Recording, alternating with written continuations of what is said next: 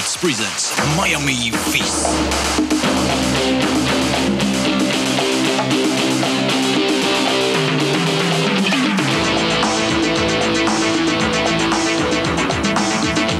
Starring Don Johnson and Phil Broccoli, les deux flics les plus vicieux de tout Miami. Salut à toutes et à tous et bienvenue dans ce nouvel épisode de Ciné Cinéma, le podcast du cinéphile radin dans lequel une fois par mois nous chroniquons nos plus ou moins belles trouvailles en Blu-ray et DVD. Ici Croquettes, salut, c'est Tub. les flics les plus dirty de Miami Vice. Chaussy.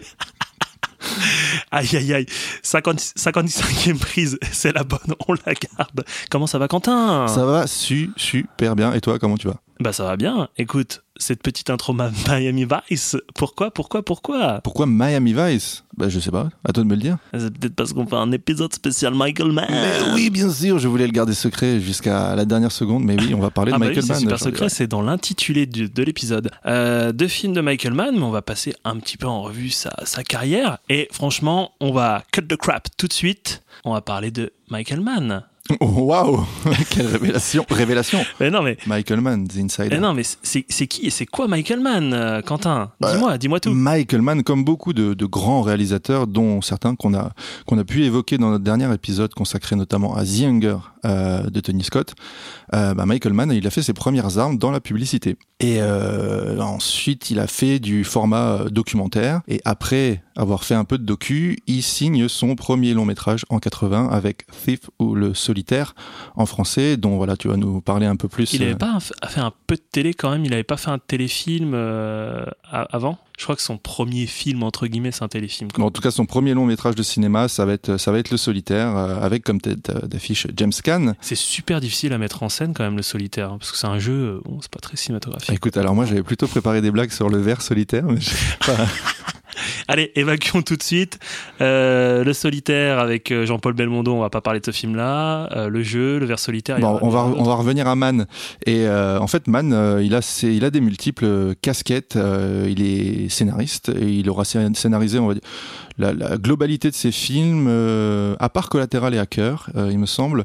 Et euh, il est aussi producteur, voilà, producteur de cinéma. Euh, il produit la majorité de ses films, voire tous ses films, si je dis pas de bêtises, mais aussi télévisuel. hein. On pense évidemment à Miami Vice, deux flics à Miami, la, série. Tu le fais merveilleusement bien.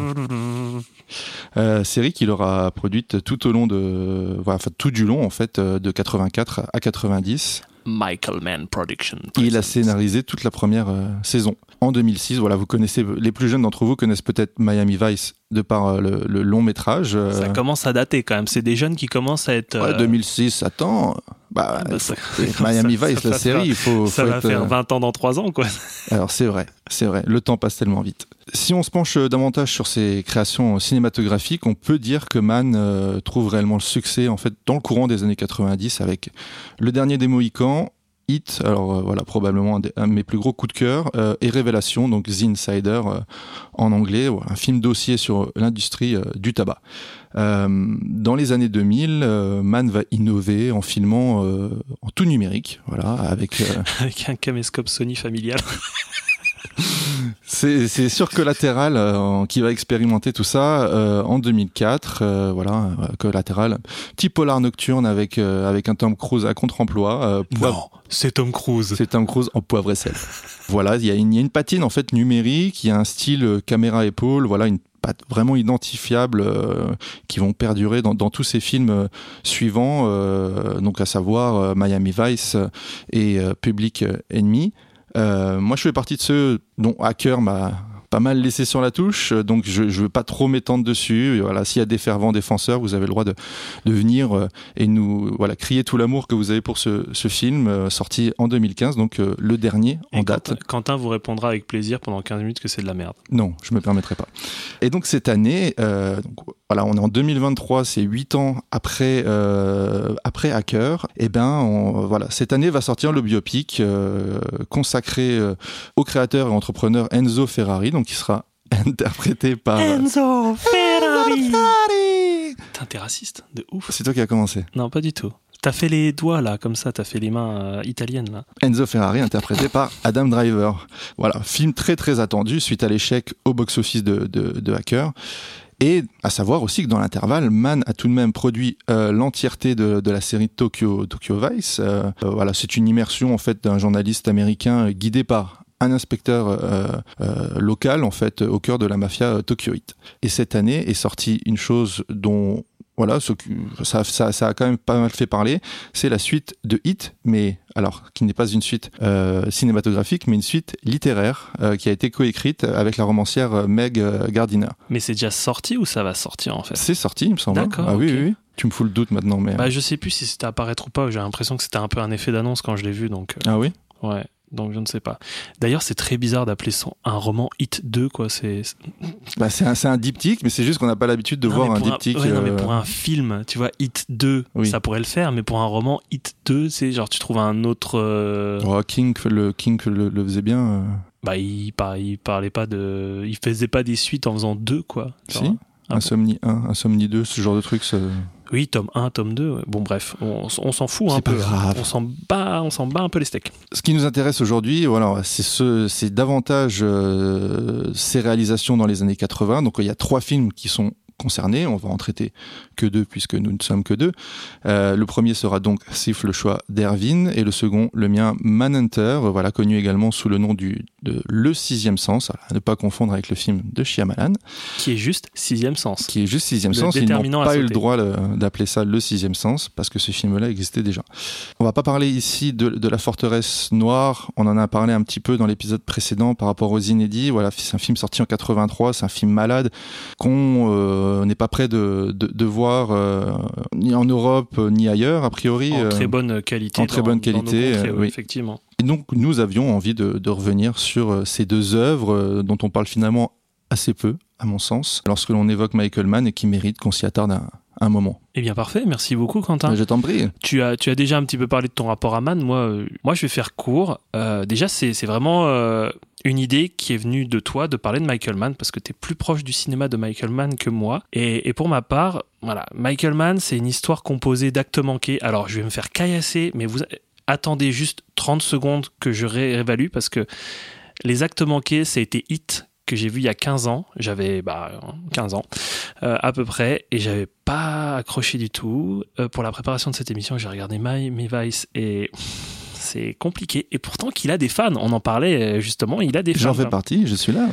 Des grosses déceptions pour, pour le coup, là, effectivement, où le dernier des Mohicans et Public Enemies, euh, c'est pas bon pour moi. J'arrive pas du tout à accrocher. Et c'est malgré tout des bons moments euh, avec Collatéral que j'avais vu il y, a, il y a très très longtemps également et que j'ai revu pour la préparation de l'émission et qui est vraiment toujours aussi bon. Euh, la découverte de Thief, le solitaire, euh, dont on va parler dans quelques instants, et cette redécouverte tardive de Hit. Boudé, pour moi, n'est peut-être pas le mot concernant euh, Michael Mann. C'est un cinéaste que, j'avais laissé un peu sur le bord du chemin de ma cinéphilie.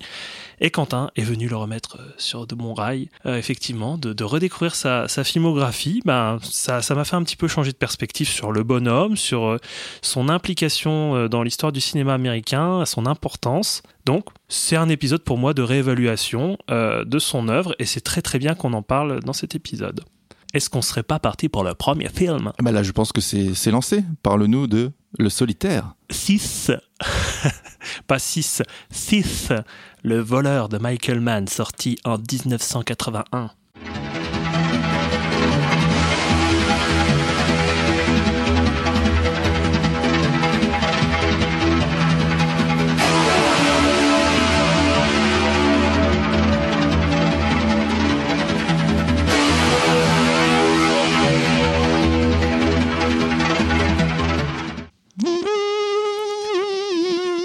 Ah mais, ah mais c'était un extrait C'était la continuité de l'extrait ça Exactement. Alors, euh, le solitaire. À chaque fois, j'ai pensé au vers solitaire. Merci, euh, j'avais pas du tout.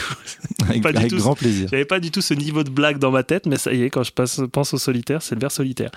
Je l'ai vu pour la première fois il y a quelques mois sur une galette DVD gracieusement offerte par Quentin. Je le remercie. C'était des conditions de daube. On n'entend pas, on n'entend pas du tout l'ironie dans ta voix. les conditions de daube avec un format euh, écran adapté au lecteur euh, DVD et TV 4 tiers. Donc avec nos, té- nos, té- nos télévisions euh, 16 neuvième, bah, on se retrouve avec une image vraiment aplatie, avec des, des bandes noires letterbox qui occupent la moitié de l'écran. On ne vous préviendra jamais assez de vérifier sur les vieilles éditions au verso de la jaquette si c'est écrit format écran 4 tiers, parce que clairement vous pouvez vous retrouver avec une très mauvaise surprise. Mais, il y a un mais, un gros mais, Là, mes aventures ne m'a pas empêché de kiffer le revoir au bon format. C'était un pur bonheur parce qu'effectivement, je ne vais pas baser ma chronique sur cette édition. J'ai essayé d'en trouver une autre. Eh bien, passons peut-être à la présentation de l'édition parce que c'est voilà, c'est la première partie. C'est ça qui veut ça. C'est c'est ce qui nous motive. J'ai acheté ce DVD à 8 euros sur Vinted. Voilà. Le vendeur était inflexible, clairement, il voulait pas descendre. C'était un âpre duel que j'ai que t'as perdu. que j'ai perdu. Parce que c'était vraiment genre. Euh, 6 euros, c'est. Non, 8. 7 euros 7, 7 euros 50. Bon, c'est pas mal. C'est... Non, non, c'est 8. Ok, d'accord. C'est pas grave. Ok, ça marche. Vous comprendrez pourquoi j'ai lâché, parce qu'effectivement, c'est une galette qui est très difficile à trouver. Alors, cette édition, c'est une édition DVD Wildside Video de 2016. Concernant ses spécificités, on est sur la version, je vous en parlerai à la fin, on est sur la version Director's Cut qui date de 2014. On est sur un format écran original respecté, euh, 16 neuvième ou compatible 4 tiers pour les nostalgiques. Voilà, ceux qui, celles et ceux qui ont leur petit, euh, Tube cathodique. leur petit, leur petit écran cathodique chez eux pourront le mater sur, euh, dans de bonnes conditions. On a une VF en Dolby Digital 2.0 et une version originale sous-titrée DTS Dolby, euh, Dolby Surround pardon, 5.1 ou Dolby Digital 2.0.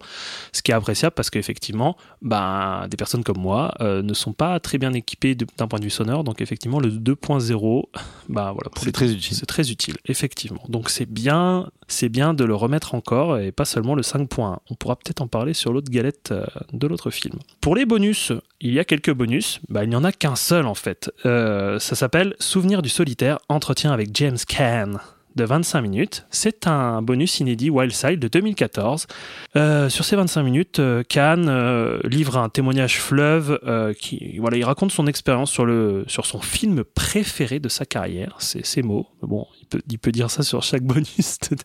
non, mais le parrain, c'est mon. Non, mais, non, mais la série Casino, c'était ma meilleure.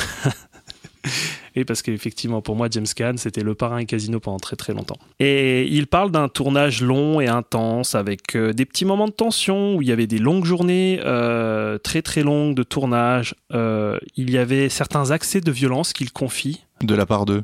Bah lui, en fait, il disait ouais, à un moment donné, euh, j'étais un peu, euh, un- il, il le dit pas comme ça, mais il dit ouais, j'étais un peu un connard où genre en fait, euh, je bousculais les gens sur le plateau et tout, et je m'en suis voulu, mais très très vite, mais j'étais tellement sur la brèche à cette époque et j'étais vraiment dans le personnage, euh, ah mais j'étais vraiment un peu, un peu imbuvable quoi. Et puis on en, on en parlait un peu avant l'émission aussi. On se disait que euh, Mann avait euh, toujours tendance à faire jouer très longtemps ses acteurs, ce qui pouvait un peu les, les pousser euh, voilà, Ah à la bah, fatigue, je pense qu'après- nervous breakdown. Je pense qu'après 18 heures de taf, t'as juste envie de dire, bah il raconte justement un épisode où il y a pas mal de techos qui sont venus le voir en disant écoute James tu pourrais pas parler quand même à Michael parce que là ça fait 18 heures qu'on tourne. Peut-être une petite pause. Et bon James Caan il raconte ça comme si bon il a fait bon écoutez bon voilà je suis allé voir euh, Michael et je dis écoute Michael stop. Over. C'est fini. On reprend demain. Et Michael qui fait euh, bah non en fait on continue. Non non mais Michael stop. On arrête. De toute façon moi je ne continue pas. Ok? clairement apparemment ils ont arrêté mais Fausse anecdote, euh, on sait pas, on sait pas, on sait pas. En tout cas, c'est ce qu'il raconte. Il parle aussi d'un fort travail sur la caractérisation de son personnage, le personnage qu'il incarne. Et il dit surtout qu'il ne voulait pas rejouer le personnage de Sonny Corleone pour la 18e fois. Donc Sonny Corleone qui, est, le, fils du parrain des Godfather. Effectivement, euh, c'est c'est un peu un- quelque chose qui lui collait à la peau. Et euh, on est en 81. Effectivement, le parrain était sorti en 72, le premier, si je dis pas de bêtises. Et bon, ça fait déjà 10 ans que je pense qu'il a commencé sa carrière et je pense qu'il y a tellement de gens dire c'est bien ce que tu as fait là sur le parrain, ce serait bien que tu le refasses. J'ai bien aimé. Et je pense que tu, ça doit te saouler à un moment donné. Voilà pour le seul bonus présent sur cette galette, si ce n'est la bande-annonce, mais on s'en contrecarre un peu. Pour mes petits commentaires sur l'édition, si on prend en référence la première euh, édition que j'ai eue entre les mains, bah, c'est sûr que celle-ci c'est un chef-d'œuvre, hein, faut pas se, faut pas se, se- se le cacher. Non, plus objectivement, c'est une édition honnête avec un très très bon master, un très beau visuel qui reprend l'affiche d'exploitation américaine sur des tons violets. C'est Oui, on n'est pas sur les mêmes tons. euh, On n'est pas sur les mêmes que- tons, ouais. Et euh, l'entretien inédit avec Cannes est sympatoche, mais c'est sûr qu'on a toujours envie d'avoir un petit peu plus sous, sous la dent, bien évidemment. C'est difficile de se la procurer d'occasion. Il y a des rares copies autour de 10 balles sur Internet. Sinon, bah, je vous conseille d'aller directement euh, sur le site de Wildside parce que la copie euh, Il est toujours disponible? Ouais, est Ah toujours ouais, disponible sur le site de Wildside à 10 balles, 9,99 plus les frais de port, hein, bien évidemment. Et euh, sinon, vous pouvez le trouver sur la boutique Potenkin, mais moi, je vous le dis, bah, vous faites un peu enfler de, de 5 balles parce que sur Potenkin, c'est à 15 euros. La, la galette DVD. hein. Sinon, alors, accrochez-vous, je vais essayer Ça veut dire qu'ils détiennent que Wildside en France détient toujours les droits s'ils ont la possibilité de vendre encore sur leur site euh, Ouais. ces galettes-là. Ok. Ouais, ouais. Et donc je disais accrochez-vous parce que là je vais faire un listing de toutes les éditions existantes et euh, bien évidemment bon bah tu vas inclure euh, la présentation de ton édition de, de ton côté. Alors côté français, on a une édition collector combo DVD Blu-ray de Wildside sortie en 2015 donc un an avant ma galette DVD. C'est le seul Blu-ray français du film qui est tiré du master d'un master de, chez Criterion qui date de 2014. Il y a l'entretien avec Cannes que j'ai présenté plus tôt et il y a également un livre inédit qui a été écrit par Michael Henry Wilson, feu Michael Henry Wilson, apparemment il est décédé ce monsieur. Avec euh, dans ce livre, il y a beaucoup d'entretiens, de photos, de documents d'archives. C'est un bouquin qui fait 156 pages. C'est un coffret, on est sur un coffret vraiment prestige, assez magnifique, mais qui est putain d'or de prix. Alors, vous pouvez le trouver euh, en occasion sur Rakuten euh, autour de 60 balles, mais clairement ça touche très très vite les, les 100 balles quoi. C'est et je pense pas en neuf. Euh, bon, sur des sites qu'on va pas citer, hein, clairement. Vous savez de duquel on parle principalement. Mais si vous avez vraiment envie de lâcher 100 balles, ce qui ne m'arrivera jamais, je pense, bah vous- voilà, vous, savez vous savez où chercher. Sinon, alors ça, cette édition, c'est la première édition française euh, du, du film, une édition DVD, celle dont je vous ai parlé au tout début.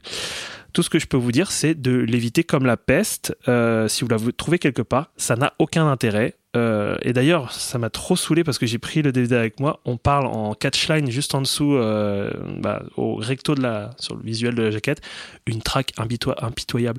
Il n'y a pas de track Non, il n'y a pas de track il n'y a, a a pas de track dans ce film. C'est les voleurs. C'est le titre. C'est c'est voleur, ça s'appelle. Le solitaire. Voilà. Donc, euh, le ver solitaire. C'est l'histoire. C'est la traque d'un ver solitaire pendant, Dans le colon. de- c'est ce film-là, en fait. hein. C'est une caméra vraiment au plus proche de l'action et tout. euh. Bref, fuyez, fuyez cette édition de 2003, de, une édition en plus MGM euh, Home Entertainment, qui, est- qui Elle a, elle a eu un intérêt à une époque, elle n'en a plus. Ah, clairement, là, elle est, elle est over caduque. Sinon, euh, on va passer les frontières. On va parler d'une édition euh, combo DVD Blu-ray de chez Criterion, import USA, donc région A pour le DVD, zone 1 E pour le Blu-ray, zone 1 pour le DVD. Alors, je vous parlais d'une copie Criterion, c'est la restauration numérique de 2014 à partir d'un transfert euh, 4K qui a été approuvé par Michael Mann. Au niveau du son, c'est un 5.1 Surround DTS HD avec commentaire audio de Mann et de James Caan. Entretien avec Caan, Johannes Schmeling de Tangerine Dream. Je connais pas. Non, je connais pas, inconnu, fils unique. Et un beau visuel signé Fred Davis. Très beau, oui, effectivement. Et vraiment magnifique, Euh, tout simple mais super chouette. Ça, on peut le trouver environ euh, à 28 euros sur un site qu'on ne citera pas, vous savez lequel. Sinon, c'est, je vais te laisser la parole parce qu'on va parler de ton édition. Eh ben, c'est bien aimable. Moi, je vais vous parler d'une édition euh, anglaise de chez, de chez Arrow Video que j'ai eu la, la chance de trouver sur, sur Vinted, qui m'a coûté seulement 8 balles. Grosse chatte. Ouais, non, franchement, c'est. Alors, d'autant plus que j'ai un, peu, regardé ces derniers temps à combien, euh, voilà, à combien on pouvait trouver, pas forcément ce film-là, mais d'autres de chez Arrow Video et les prix, euh, les prix s'envolent. Je me souviens avoir trouvé à l'époque, donc là, je vous parle, c'était il y a peut-être 2-3 ans. J'avais acheté euh, Vidéodrome de Cronenberg euh, en édition Arrow Video pour 5 euros. Là, je l'ai vu la, la dernière mise euh, en vente était à 30 balles. Quoi. Alors je sais pas si ça partira, mais on est quand même sur des, sur des, sur des budgets un peu plus conséquents maintenant. Donc vraiment, faut avoir de la chance pour, euh, pour le toucher à ce prix-là. Bah, si je peux ajouter, il est encore euh, disponible le Blu-ray, ce Blu-ray que tu as en édition standard simple à 10 euros sur le site Arrow plus les frais de port à 5 balles. Donc Ouais. tu peux t'en tirer Ah non, mais c'est sûr. Mais... à, à 20 à 20 euros parce que c'est c'est 15 livres donc Oui, à peu près oui, 20 oui. euros. Euh, alors comme euh, comme toutes les éditions euh, Arrow, en fait, vous avez la possibilité de euh, soit utiliser, enfin, soit avoir la pochette, euh, l'affiche euh, originale du film, soit vous pouvez la retourner et puis avoir une, une nouvelle création pour pour cette édition-là que je trouve moins intéressante que la que l'affiche originale, mais qui a voilà qui qui, qui a le mérite d'exister, et qui est quand même qui est quand même pas dégueu. Pour ce qui est de son contenu, eh ben en fait, je pense que c'est exactement la même copie que chez que chez Criterion parce que c'est aussi euh, voilà le c'est aussi un scan de, de, de, de la pellicule, un scan 4K de la pellicule. C'est euh, issu au final de la même source, hein, Oui, oui, clairement. ouais. Et le son, en fait, c'est un son incompressé euh, de, en 5.1. Il n'y a pas de 2.0. Donc, il y a forcément, voilà, moi qui suis équipé qu'en 2.0, j'ai de grosses, de grosses enceintes. T'es équipé, hein Non, mais j'ai juste de grosses enceintes. J'ai pas de, de home cinéma à proprement parler. Euh, même si je suis connecté à, à un ampli qui pourrait le recevoir, euh, il y a forcément une perte sonore. En fait, on profite pas de, de, de tout comme on, comme on le pourrait. Euh, donc, euh, qui dit Arrow Vidéo dit aussi euh, anglais euh, sous-titré pour sourds et malentendants euh, uniquement. Euh, donc, vous n'aurez pas de VF, vous n'aurez pas de, vous n'aurez pas de sous-titres français. Pour ce qui est des bonus, on a la chance d'avoir un commentaire audio de Michael Mann et de James Caan. On a autre chose aussi, on a un petit documentaire qui date de 2001 en fait, qui contient des interviews de Mann, de James Belushi, de William Peterson. Je sais pas ce qu'il fout là, euh, de John Voight et d'autres. Non, mais moi je suis dispo hein, pour parler hein, du Ah, film, si vous voulez. John Voight il glisse sa tête. Euh, Il y a de la place pour moi? J'aime beaucoup, j'adore. Euh, Il y a une autre featurette qui s'appelle Stolen Dreams, donc euh, rêve volé, euh, qui est toute, toute nouvelle interview. Qui est déjà euh, sur la Criterion, celle-là aussi. hein. Et ben voilà, euh, une petite interview toute nouvelle de, de James Caan. Euh, euh, alors ils disent que ça a été filmé exclusivement pour cette sortie vidéo, donc euh, à voir. Euh, on a une autre featurette qui s'appelle, alors celle-ci elle, m'a- elle m'a fait rire, je l'ai regardée, c'est c'est euh, Hollywood USA James Caan. Euh, c'est un épisode en fait euh, qui est passé à la télévision française euh, dans Ciné Regard. Ah oui, mais je crois l'avoir Alors, vu. Je il crois a- qu'elle est dispo sur internet. Bah, peut-être. Il est à bord d'un bateau. euh, ils pêchent, ils boivent des coups et en gros, il raconte un peu comment c'était que de bosser sur sur ce film-là. Et là, je lui ai dit, Michael, faut qu'on arrête le tournage. Il est trop tard. Et euh, bon, je trouvais je trouvais ça marrant en fait, la condition de le lieu de le lieu de l'interview. Et puis lui, il est vraiment il est vraiment détente quoi. Puis et puis voilà, il y a il y a d'autres choses hein, comme euh, comme le, le, le- la bande annonce cinéma quoi. Et puis c'est tout. C'est déjà pas mal, je pense. bah, c'est bien. Non, mais c'est un beau, en vrai, c'est un beau master. Alors, je pense quand même, je- tu, tu me diras si c'était, le, si eu un peu le même ressenti. Il y a des sombres qui sont très sombres. On sent que la copie, elle est un peu, je pense que le film a été un peu oublié. La copie a dû prendre un peu cher. Et puis, malgré le fait qu'il l'ait scanné en très très haute définition, il y a un peu de perte, en fait, légère, euh, Ouais, mais ça va encore. dans les par- dans les, on va dire dans les, Parce dans que les je pense que tu ne te sombres. souviens pas à quel point la copie sur l'édition MGM était ultra Ah, je m'en souviens pas parce que je l'ai jamais méga vu. salopard. Ah tu non. me donnes des trucs que tu vois pas en plus. Mais non, parce que je te, je te l'ai acheté en brocante. J'avais pas forcément vu Oh, que. le salaud que, le que le format n'était pas bon. Attends, c'était pour te faire plaisir. Il y a une chose à dire, c'est merci Quentin. Plaisir d'offrir, joie de recevoir. Et t'as d'autres choses à rajouter sur euh, cette édition? Bah non, Tu la vends pas? Je la vends pas, je vais la garder. Ok. Alors effectivement, toi tu as la version simple de chez Arrow, mais il faut savoir qu'il y a eu une édition limitée de Blu-ray du même éditeur en 2015 à 3000 exemplaires. Alors malheureusement, mesdames et messieurs, c'est épuisé, ou alors je pense que ça s'envolerait au niveau des prix si c'était une fois en vente euh, en occasion quelque part.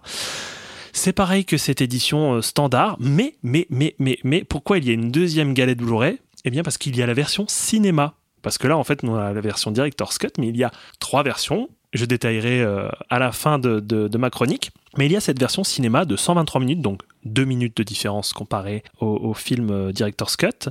Donc en 2.0 euh, PCM non compressé, avec option d'isolation des musiques et effets sonores de la BO. Ce qui n'est pas dans, le, dans, dans ton édition à toi, et une brochure écrite par le critique euh, Brad Stevens. C'est ça un petit peu la version upgradée euh, de cette édition euh, Limited Edition. Ouais, c'est vraiment pour les, les puristes, hein, je pense. Ouais. Mais elle n'était pas si chère que ça, ça va encore. Mais bon, maintenant, elle existe plus, en tout cas sur le marché, quoi. Et sinon, pour terminer euh, toute cette farandole d'édition, il existe aussi une édition DVD, toujours chez Arrow, avec tous les bonus du Blu-ray que vous a présenté Quentin, mais avec un visuel différent qui est beaucoup moins quali quand même. On est sur euh, 9 euros plus les frais de port, donc clairement, moi je vous dis, allez directement, glisser directement sur le Blu-ray parce qu'à quelques euros de différence, clairement, ça mange pas de pain. Pour terminer, difficile de trouver une édition à petit prix et de seconde main en France. Faudra se tourner vers le neuf ou l'import pour allonger, et puis en plus allonger l'Elias pour s'accaparer ce petit bijou. Bijou, voleur, Oh, diamant. oui. C'est une belle transition, non? D'ailleurs, c'est un diamant qui est représenté sur la, la version alternative de la jaquette euh, Arrow. Effectivement, et sur toutes les faces, il y a tous les personnages qui sont Oh, représentés en reflet, mais c'est génial, c'est génial. Parlons du film, parlons du synopsis au verso de la jaquette. Mets mes lunettes. Après 11 années passées en prison, Frank, un talentueux voleur de bijoux, est bien décidé à se ranger et à vivre son rêve, fonder une famille avec son ami Jesse. Mais pris dans un engrenage, il doit se résoudre à effectuer un dernier casse pour le compte d'un mafieux sans foi ni loi. Alors, c'est à la fois ça, mais c'est pas ça.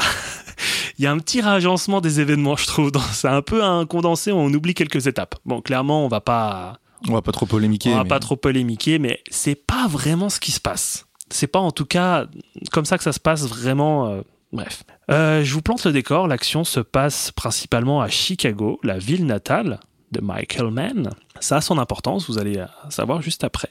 Et c'est un film qui est adapté librement du roman The Home Invaders de Frank Hoheimer, sorti en 75. Avant ça, on va parler un petit peu de l'équipe du film. Donc, on va pas présenter Michael Mann parce que c'est un épisode spécial Michael Mann, donc on va pas parler de Michael Mann. Alors, c'est un mec qui a fait Hit. euh, bref, non, on va pas, on va pas continuer. C'est moi que t'imites comme ça? Non, bah c'est pas toi, c'était personne. Par contre, à la production, retenez bien ce nom parce que vous le connaissez, Jerry Bruckheimer. Bruckheimer Productions. C'est le mec derrière Top Gun, Armageddon, Rock, les experts CSI, la série que j'aimais tout particulièrement. À la musique, on a Tangerine Dream. Alors, Tangerine Dream, si vous n'avez jamais entendu parler de Tangerine Dream, ça doit être très certainement la première fois que vous écoutez Ciné Cinéma parce que je pense qu'il y a Ouais. la mention de ce groupe. En fait, tous les, tous les, tous les épisodes, ben, tous les films chroniqués par euh, quasiment peut-être 70% des films chroniqués par toi, c'est la BO, c'est Tangerine Dream, tu vois pas. C'est mon seul critère de sélection. Je ne regarde que les films où il y a Tangerine Dream. Le prochain, c'est Sorcerer. Ok, parfait, nickel. Eh ben, on va pouvoir chier dessus. non, c'est Tu pas, l'aimes ce film. c'est pas vrai en plus, c'est pas vrai. À la photographie, Donald Torin, qui est à la photographie aussi de Midnight Run et Papa Rain. Papa Rain. C'est peut-être pour ça qu'il y a du violet sur la jaquette en fait. C'est pour ça, c'est pour ça tout simplement. Faut avoir deux neurones qui sont connectés à un moment donné pour comprendre. Ah, il a bras. Ah, ah, ah, ah. Au montage, Dove, et pas Dovatia, hein. Putain, j'allais la faire. Coupe sur le pied. Dove Hunning, qui est aussi à la ph- euh, euh, photo- photo- photo- photo- montage, photomontage de, Photoshop, il fait des Photoshop. au montage de Manhunter, Hit et Dark City. Putain, Dark City, je- j'en parlerai un jour. Ouais, bah vas-y, hein, sois libre. Comment je commence maintenant Vas-y, vas-y, on a le temps. Et à la direction artistique, attention, jeu de mots, Melbourne. Il s'appelle Mel et son nom de famille c'est Bourne. C'est. Melbourne. Yes. Ses parents, ils ont vraiment voulu lui faire une, une vieille blague de merde, quoi. Ah, mais tu t'appelles Melbourne comme la ville Ça n'a pas dû être facile pour lui. trop gaulerie, hein, trop génial. Bon, je parle quand même de ce type parce qu'il a fait quand même des trucs chouettes et puis il a, il a, il a suivi un tout petit peu la carrière de, de, de Mann parce qu'il était aussi à la direction artistique de Manhunter. Si vous n'avez pas compris, on va parler de ce film après. Aussi Cocktail avec Tom Cruise et Fisher King de Terry Gilliam. Voilà pour l'équipe du film, je referme la page. Pour la distribution, bah, on a déjà parlé de James Caan 25 fois, donc on, on va pas en reparler. Il joue le personnage principal nommé Frank, euh, voilà, le parrain Rollerball, Misery et la série Casino sur TF1. Moi, je rentrais de l'école, je matais la série Casino. Tout pareil. C'était trop bien cette série. Moi, je pense que si je la revois, je dis ah c'est de la merde, mais je kiffais trop à l'époque. Euh, sinon, dans le rôle de Jesse, il y a Mardy Weld, Tuesday Weld, qui a une petite, petite carrière parce qu'elle a joué dans Il était une fois en Amérique, Chute libre avec euh, Michael Douglas. Michael Douglas de Joel Schumacher. Dans le rôle de Okla, euh, qui est un ami de Frank, qui est en prison, c'est Willie Nelson. Alors Willie Willie Nelson, normalement, c'est pas un acteur, c'est un musicien, c'est un mec qui joue de la gratte, quoi.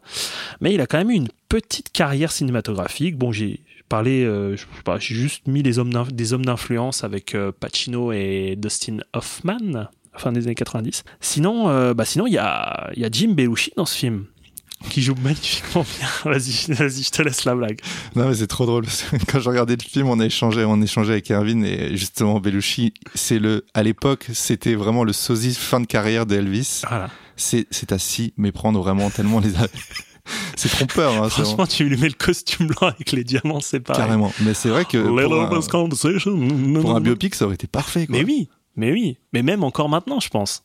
On, on ramène, on ramène. Hey Jim, ça te dit pas euh, Austin Butler, on le met de côté? Franchement, moi, quand j'ai vu Jim Belushi, je dis mais pourquoi on a été chercher Austin Butler, quoi? On aurait pu juste prendre Jim Belushi. Jean Belushi qui doit avoir, euh, je sais pas, euh, 70 balais. Ouais, non, il est vieux maintenant. Il est vieux. Donc euh, Jim Belushi, si vous connaissez pas, bon, euh, un fauteuil pour deux, double détente avec Schwarzenegger. Voilà, il est passé par le le SNL, euh, pas la SNL, hein, le SNL, Saturday Night Live, pas pas par le Nancy, pas par le club de Nancy. Et sinon, pour terminer la ronde, il y a Robert Prosky qui joue le rôle de Léo, l'antagoniste de l'histoire, qui n'est pas un antagoniste au début, mais qui va finir par être un petit peu méchant. Et vous l'avez très certainement vu dans Gremlins 2. C'est franchement, c'est le mec toute sa carrière, il a joué euh, le grand-père un peu cripos sur les bords, quoi. Parce qu'il joue dans Gremlins 2, il joue aussi, euh, bah, il joue le- l'exploitant au tout début de Last Action Hero. Il a eu une toute petite carrière parce que déjà Robert Prosky, c'est son premier film. Il a commencé à 50 ans sa Oui, carrière il, était, il était pas tout jeune. ouais. sa carrière cinématographique parce que avant il avait fait de la télé. Mais effectivement, à 50 berges, il commence au cinéma. Pour terminer euh, sur cette distribution, il y a des choses quand même très importantes à souligner, c'est qu'il y a des vrais flics et des anciens ripoux et criminels from Chicago au casting.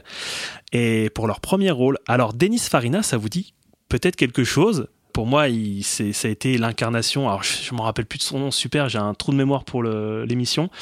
Mais euh, il joue dans Snatch.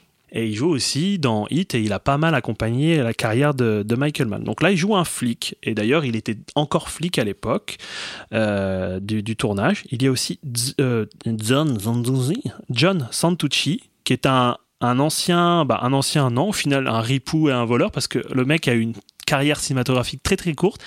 Et après, quand la fame est passée, et qu'il avait plus trop de rôle au cinéma, bah il a fini par revoler des trucs à Chicago. Il a recommencé sa vie d'avant et il était enfermé. Bon bah voilà quoi, su- super euh, super histoire. Il joue aussi euh, dans ce film vraiment le, le ripou euh, le ripou classique. Et il y a aussi un, autre mec, un autre flic, Nick Nikeas. Qui, qui, qui joue aussi un flic et en plus son rôle c'est Nick donc clairement c'était pas compliqué pour lui quoi on dit bah tu t'appelles Nick bah oui je m'appelle Nick mais non mais ton rôle c'est Nick bah oui mais je m'appelle Nick c'est une discussion qui a duré trois heures entre Michael Mann et lui. Vous me dites ah, si j'en fais trop, hein, je peux arrêter. Ah non, c'est parfait.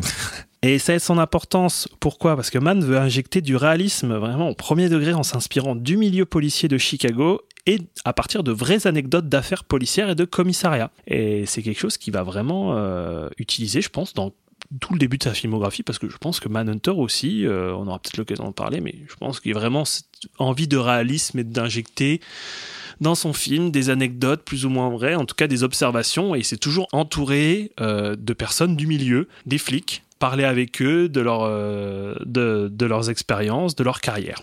J'ai fait le tour, tout ça pour dire qu'on est vraiment sur un casting de, de, de, de bonne gueule, quoi. Et juste petite anecdote, j'ai vu ça. Apparemment, pour le rôle de Frank à la place de James Caan, était prévu Jeff Bridges. Ah oui, ça aurait donné un tout autre film. Là. Et Ouais. clairement, ça marche pas, quoi. Alors que j'adore Jeff Bridges. hein. Franchement, c'est pour moi, je crois que je l'avais déjà dit dans un autre épisode, mais pour moi, c'est l'incarnation de la classe ultime, ce mec. Genre, il est tellement, il est, Bah, il a la classe, quoi. C'est Mais- compliqué, mais maintenant qu'on a vu Cannes, on, voit- Ouais. on voit personne d'autre à la place. Et, et en fait, il a été écarté au final parce que pour manque d'expérience, euh, il était trop trop jeune. Mais je crois qu'il avait déjà tourné chez Chimino à l'époque. Ouais, Euh, pourtant, ça a pas l'air de poser trop de, de problèmes à, à Mann, le manque d'expérience. On parlera après de William Peterson dans, dans Manhunter. Mais... Effectivement, effectivement. Voilà, c'était juste ma, petite anecdote. Euh, c'est vrai que Khan, euh, pour le coup, on peut le dire déjà, il fait le taf. Il, est, il incarne ce, ce personnage à merveille. Qu'ai-je pensé de ce film? Eh ben, bah, Je vais vous le dire tout de suite. On va pas y aller par quatre chemins.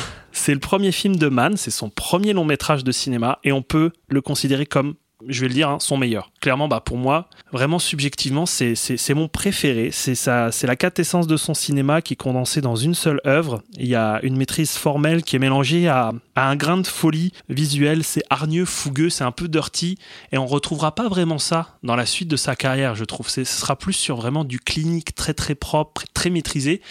Et là, on est sur quelque chose, une œuvre pour moi qui est encore un petit peu je dirais pas imparfaite, mais qui, qui, est fougueuse, quoi, qui, qui, a un petit peu de rage. Je dis pas que ces autres films, il n'y a pas de rage. Je sais pas si tu vois ce que je veux dire, en fait. En mode un petit peu, un petit peu dirty, quoi. Ouais. Non, je, trouve, je pense que tout est. Merci. je, pense, je, pense, que tout est calculé, tout est, tout est Et bien sûr, tout est... calculé, mais je sais pas, je trouve qu'il y, y, a un supplément d'âme dans, dans, ce film comparé à d'autres. Euh, je sais pas, je saurais pas comment l'expliquer. Peut-être que c'est clairement, je me, monte, je me fais une montagne ou je, voilà, je, je monte un truc dans ma tête. C'est en tout cas l'impression que j'ai eue. Euh, je vais parler un petit peu, j'ai pas pour habitude vraiment de m'attarder sur les personnages, mais je pense que pour le cinéma de Michael Mann, on va être d'accord tous les deux, il y a clairement une attention particulière sur ces personnages et sur la caractérisation de ces personnages. Et je crois que c'est une des premières fois où je me dis, c'est vraiment un cinéma, le cinéma de Michael Mann, où genre il, il, il, joue à fond sur la psychologie et la caractérisation de ses personnages, quoi. Et... Oui, je dirais que c'est valable pour tous ces films, sauf Hacker. Vraiment, je. Non, mais vraiment, en fait, je pense que c'est ça qui n'a pas fonctionné. Tu peux, tu peux, me donner ton avis sur Hacker Je, je, n'aime pas. je pense que c'est ça qui n'a pas fonctionné, c'est que Chris Hemsworth, justement, il, voilà, je trouve que c'est un personnage qui est pas assez bien développé, quoi. Hmm. Et effectivement, quand on se fait ce, ce constat-là, bah, ça coule, ça coule vraiment de source. Alors, le scénario, les situations et les enjeux de Thief sont on ne peut plus classiques, mais Mann euh, amène un regard nouveau et ça, marche dans certains détails. Déjà, en fait, il y a cette construction de, rise and fall totalement classique en fait de gangster qui roule sur une femme et puis au final s'écrase la gueule. Et là, il y a un rise and fall, mais je sais pas, il a une construction euh, assez inhabituelle. Donc parlons des personnages et parlons de Frank. Le personnage de Frank, c'est quelqu'un de très intrigant, à la lisière du cliché. Clairement, euh, Khan, il, voulait pas jouer Sonny Corleone. Franchement, quand tu vois le parrain, tu te dis ok, il marche pareil, il roule des mécaniques et tout, et, oui, il joue à peu près quand même le, le même personnage dans l'attention, même si même s'il n'est pas caractérisé pareil. Mais il y a toujours un grain d'originalité. Donc Frank, pour vous le présenter, c'est un gangster qui est on va dire réglo entre guillemets, qui aspire à une vie euh, normale, veut rester indépendant en dehors du circuit et il ne veut surtout pas faire de vagues. C'est un homme, en tout cas montré comme un homme de parole, euh, qui a du cœur, et on le montre via sa relation avec euh, son ami Okla qui est, qui est en 11. C'est un incognito qui souhaite le rester. Et il n'est pas obsédé par la reconnaissance et l'appât du gain facile et à tout prix. Alors Bah, il y a quand même safety first, tu vois. C'est quand il se lance dans un projet, faut vraiment que ce soit sécurisé et qu'il soit pas mouillé ou Disons qu'il y a un drôle d'équilibre. Justement, il y, a, il y, a, ce dont tu parles là et il y a le fait que bah, tu vois le mec qui roule des mécaniques. Il a il le dit à un moment donné il y a cette scène où il est en bagnole avec euh, avec oui, je, je, je, euh, change, ouais, je, change, de bagnole toutes les semaines. change de bagnole toutes les semaines. T'as vu la montre que j'ai t'as vu la veste que je, je change porte. de bagnole comme de chemise ouais. et enfin bref tout ça pour lui faire souligner que en gros bah il a des trucs bling bling qui coûtent un, un bras quoi et qui peut qui mais peut il est, il est vraiment génial ce passage parce que en fait c'est vrai qu'il lui dit mais en fait, qu'est-ce que tu attends de moi? Tu me, tu, tu, tu, me vois comme un méconnaître alors que, en fait, oui, je change de bagnole comme de chemise, j'ai une Rolex à la main. Tu crois qu'en ayant une concession auto, je pourrais me payer tout ça? Et elle est genre. Il a une grosse concession automobile et il vend des belles voitures. Ouais, c'est vrai, des très belles bagnoles. Ah, bon, bon, je moi, je suis un connaisseur de bagnole, je peux te dire. Je suis un connoisseur et je peux vous dire qu'il a des belles voitures. ça, ça brique bien en plus, hein, c'est bien beau. Et oui, non, t'as raison de le souligner parce que justement, ce que je voulais dire, c'est que c'est vrai que c'est quelqu'un qui ne veut pas de reconnaissance, qui veut être en dessous des radars, qui assure ses arrières. Il est prêt à tout pour arriver à ses fins, ce qui veut dire en fait sortir du circuit et mener la vie qu'il veut, mais ça montre quand même des paradoxes et une certaine instabilité chez lui. Euh, il y a certaines séquences qui montreront bah, que clairement il n'est pas très très stable à un moment donné. Bon, ça c'est voilà, une intrigue secondaire, mais avec... Euh, c'est Jenny, c'est ça? S'appelle comment Jenny a un revolver. Jessie, Jessie. Euh, avec Jessie, ils veulent adopter un enfant parce que bah, Jessie ne peut pas avoir d'enfant. Et euh, bah, lui il dit bah, on va en adopter, moi j'en ai rien à foutre, on va en acheter et tout, euh, si ça s'achète. Et bref, il va à un bureau d'adoption et il y a cette, cette petite ironie à un moment donné. fait J'ai vu que vous avez mis sur votre CV euh, 11 ans à la prison de. Vous avez travaillé comme, comme gardien de prison, c'est ça? Ben ouais, j'étais gardien de prison. Mais non, en fait, euh, connasse, euh, c'est limite comme ça. quoi. Mais non, en fait, j'étais en 11. euh. Et là, elle fait, bah ça va être difficile en fait avec votre dossier d'avoir un, un enfant. quoi. Déjà que c'est difficile en ayant un casier vierge et tout.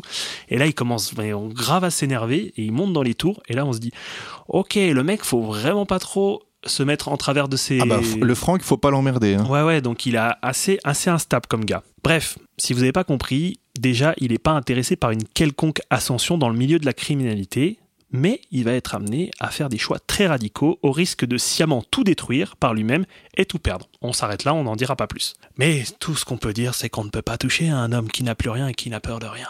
On parle un peu de Jessie, pourquoi pas? C'est un personnage féminin un peu plus présent et qui pèse davantage que dans les autres Mann, où, on, on peut se le dire, le cinéma de Michael Mann, euh, les femmes, c'est un peu des tapisseries. Ou alors, en fait, elles n'existent pas. Clairement, on va pas mâcher nos mots. Euh, oui, les femmes sont soit inexistantes, euh, soit vraiment, ouais, vraiment, elles ne servent à, ri- bah, à rien dans l'intrigue, quoi. C'est horrible de, de- Miami Vice, quand même, monsieur. Ouais, non, non, non, non. Miami Vice, monsieur. non, non. Permettez-moi de, de le souligner.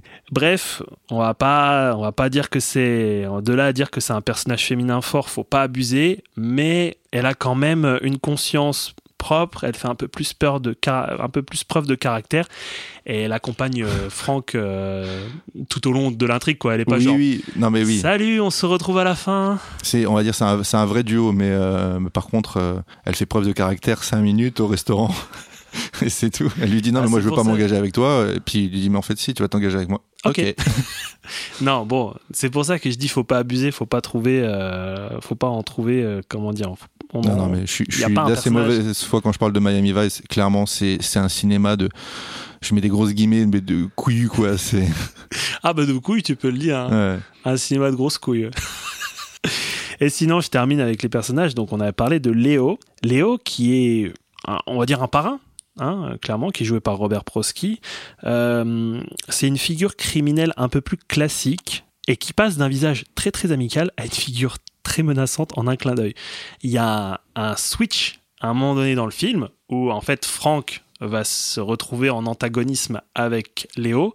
Clairement, euh, le petit, le petit grand-père gentil là, euh, clairement, tu sens que faut pas trop le chercher. Ouais, c'est ça qui est très intéressant, c'est qu'au premier abord, il est pas effrayant et tu te poses la question ah tiens, lui c'est un mafieux, c'est un grand mafieux, très redouté et tout. Bah, il a Et- une gueule vraiment bah, de, de ouais, truand quand il, quand il se quoi. dévoile un peu plus, ouais. Ouais. Ah, surtout vraiment quand il commence à, à menacer bah, Franck à un moment donné. Dit, waouh, j'ai ce plan là en contre-plongée, là on le voit euh, vraiment. euh, Attablé. euh, non, pas attablé du- en dans- fait. dans- dans du coup, la personne est à terre. Je vais pas dire c'est qui. Oui, d'accord. Mais il y a une personne à terre et en fait tu le vois juste arriver comme ça dans le cadre. Tout à fait, ouais. ça filme vers le plafond et tu vois juste sa tronche et, et là il commence à débiter des trucs genre en fait je vais te foutre dans des bains d'acide et tout bref t'es genre on se calme mon gars ok on sait que t'es violent c'est vraiment il, m'a foutu les jetons il m'a foutu les jetons et peut-être parce que a priori au premier abord il a l'air d'être sympatoche quoi mais pas du tout You treat what I tried to do for you like shit.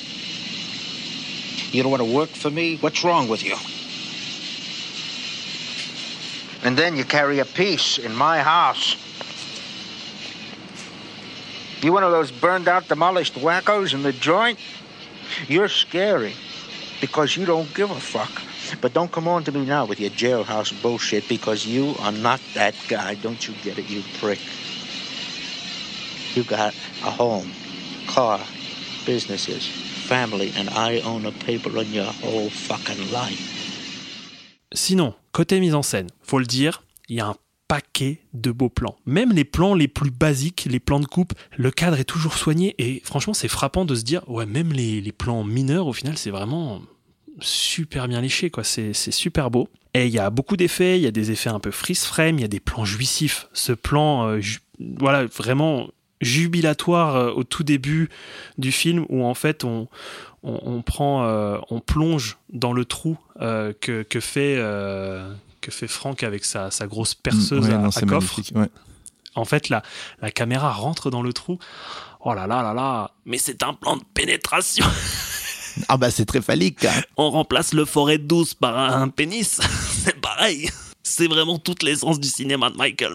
Ah bah après avoir appelé un de ses personnages Tub, c'est sûr que. Oh non, Oh là là, Oh. et c'est bon. il voulait la faire celle-là. Ça fait 47 minutes que j'essaye de la placer. Non, ce plan est oufissime. Et euh, sinon, je sais pas, les étincelles euh, giclant en direction de la caméra, parce qu'en fait, si vous l'avez compris, Frank est un voleur de diamants et de cash, et donc il doit percer des coffres. Et à un moment donné, il a une énorme mèche, Ah bah. synonyme maligne. Non mais oui, il a une énorme mèche de magnésium pour percer un coffre euh, censé être inviolable. Et c'est vrai qu'il y a des... Mais là, il y a cette scène où en tu fait... te demandes comment ça a été tourné d'ailleurs. Il y a de la fumée partout, il y a des étincelles qui giclent sur la caméra, tu vois quasiment rien, tu vois juste en fait ces lunettes euh, euh, avec le reflet des, des flammes et Bah, tout. lui- voilà, image que vous pouvez, que vous pouvez voir sur euh, l'affiche originale. Exactement, c'est l'affiche, euh, ça représente l'affiche euh, d'exploitation originale. Américaine, hein, parce que j'ai vu la française, elle est dégueulasse. film. Infect. Elle est moche à crever. Alors, pour autant, pour autant, il n'y a pas énormément de séquences d'action pure. Je sais pas si tu es d'accord avec moi. Je suis d'accord avec toi, ouais, ouais. Mais il y a un- l'ensemble en fait, et reste très bien rythmé et équilibré. On s'ennuie pas une seule seconde.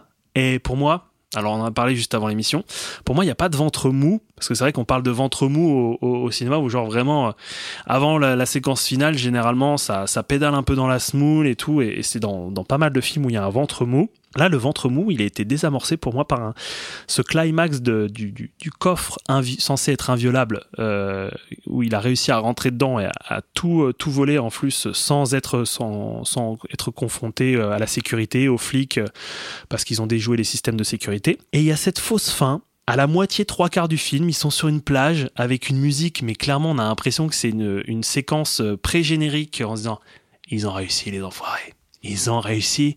Et là, ils sont millionnaires, ils sont en Bahamas. ils sont Ah ouais, en train ils de se vivre bien, ils sont super contents. euh. Et non. Et c'est là que non. Et c'est là que je vais arrêter de parler du film parce qu'effectivement, après ça, c'est les emmerdes et qui puis, commencent. et puis si t'as regardé, t'es t'es à 2 heures, t'as as 125 minutes de film. euh, voilà, si tu fais le compte, euh, t'as pas, oui, t'as pas fini. hein. à l'époque, t'es au cinéma. Bien sûr, c'est vrai. Tu regardes ta Casio comme ça, puis tu fais. Eh, mais attends, c'est la fin du film là. Non, mais c'est vrai. déconne, on, Marianne. est sur un, on est sur un film de plus de 2 heures. Il y a, il y a pas un ventre mou. On se fait pas Non, chier une vrai. seconde, quoi. Alors, il y a peut-être plein de gens qui sont. Euh, les mecs, vous abusez. Non, là. non, non, je pense qu'il fait l'unanimité ce film. Ouais, c'est vrai. C'est vrai, t'as raison. Mais en plus, ce film pourrait clairement s'arrêter là. Mais non, effectivement, patatras. Il y a un dernier tiers oufissime que je ne vais pas dévoiler ici. Parlons de la photographie et des décors. Le travail sur la lumière et les ambiances nocturnes sont tout simplement sublimes. Bon bah, Michael Mann égale ambiance nocturne urbaine. euh, clairement, ça, vous, vous avez fait le, le lien, je pense. La nuit euh, urbaine magnifie ses décors. Pourtant, Chicago, euh, surtout à l'époque, c'est pas réputé pour être Jojo, quoi. C'est c'est Motor City. Ouais, c'est sait- ouais, il sait la magnifier, C'est ouais. dégueulasse Mm. euh, à l'époque euh, Chicago, comme Philadelphie euh, quand on voit les les premiers Rocky, tout ça. Et, et moi, j'ai en tête cette séquence, euh, encore une fois, euh, d'intro, où les ombres des bâtiments resserrent le cadre et on voit plus que la faible lumière de la rue. Je sais pas si tu vois c'est lequel. Ben, moi, je faisais un peu référence à cette séquence-là quand je te parlais des, des noirs, euh, Ouais. voilà, un peu trop, un peu trop sombre. euh, ah, moi, je trouve ça je- fantastique. je trouve ça, je trouve ça beau.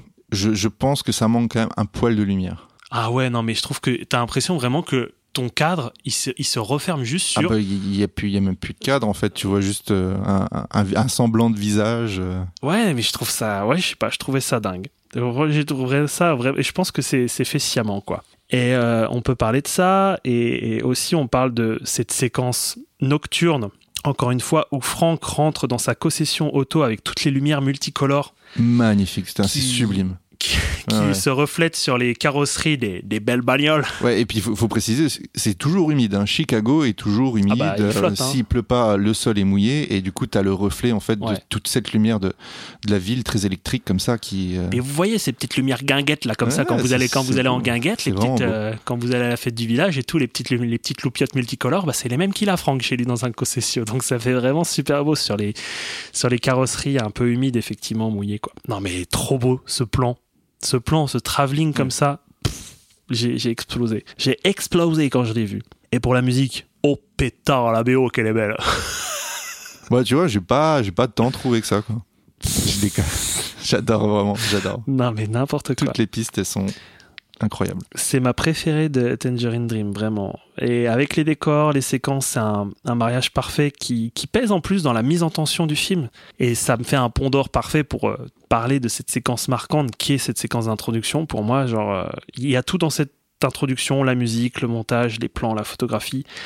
Tout est parfait et ça pose les bases en plus des futurs enjeux. Et clairement, si vous entrez pas dans le film, passez cette euh, séquence d'introduction, bah écoutez, euh, je sais pas qu'il vous faut quoi. Parce que là, Tu ne peux pas ne pas rentrer dans le film en regardant ça, quoi. Ou alors vraiment, t'es complètement hermétique, mais à Ouais. tout ce que Man a pu faire. euh, Effectivement. Et juste pour terminer, je, je dis- je vais dire simplement qu'on ne dévoile pas l'issue nerveuse du film, mais il y a deux éléments qui ont achevé de me convaincre. C'est, bah, tu le sais, le, le titre euh, au début du générique du film. Moi, ça me fait tout le temps un effet en fait quand je vois le film qui revient à- au début du générique de fin, Ah oui, oui, oui, ok, oui. le titre du film, Mhm. et sur une musique mais tellement badass. On va parler peut-être de cette musique juste après, mais elle est tellement bien cette musique. De toute façon, tu vas la mettre pour conclure ensuite. On Effectivement. fera écouter un petit morceau. Effectivement.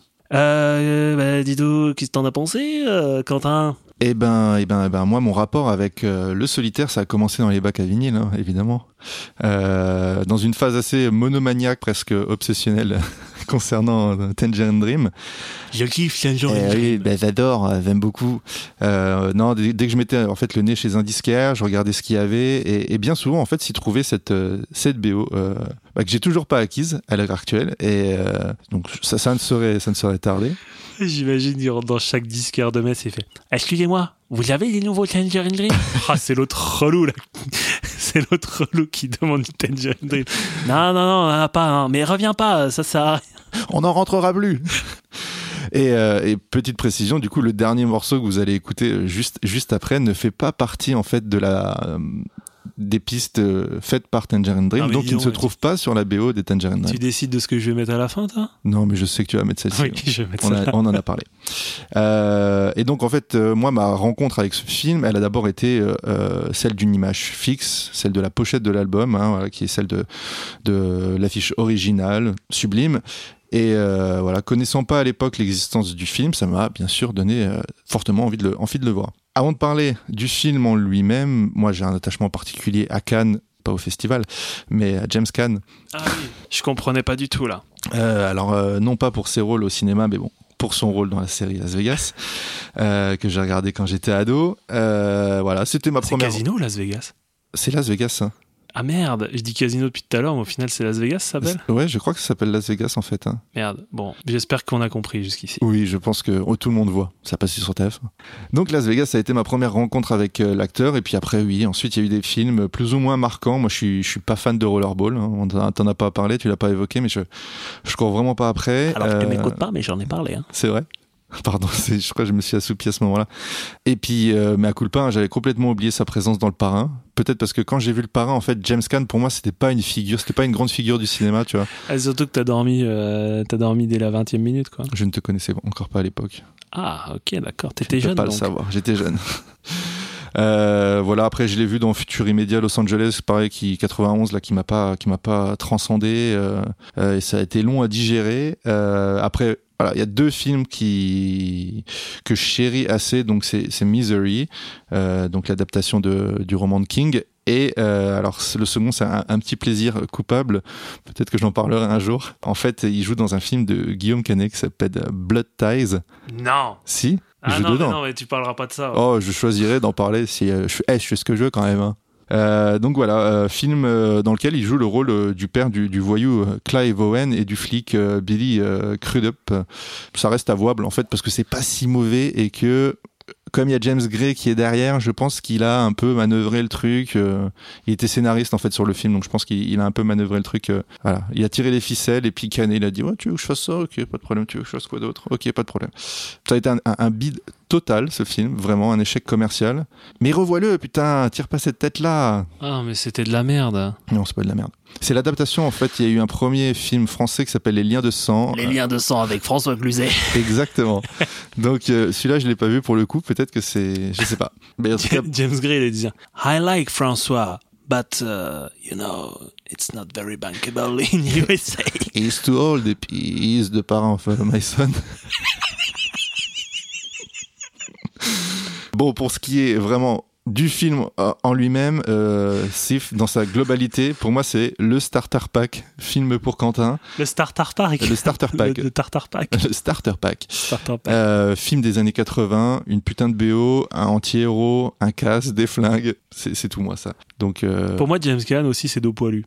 Il a un dos fucking poilu. ah bah il y a pas que son dos qui est pas il y a tout son torse. Là il peut rivaliser avec Pierce Brosnan sans problème. hein. Il a des perruques sur tout le, sur, sur tout le corps. Donc oui j'aime bien les anti-héros, j'aime bien voilà c'est toujours des personnages qu'on trouve, euh, enfin que je trouve intéressants parce qu'ils sont toujours voilà c'est c'est des gens peut-être qu'on rêve secrètement d'être et du coup on, on a envie de les développer à fond peut-être pour les vivre un petit peu et je sais pas c'est un peu une manière d'expliquer le pourquoi les anti-héros au cinéma sont souvent si bien écrits.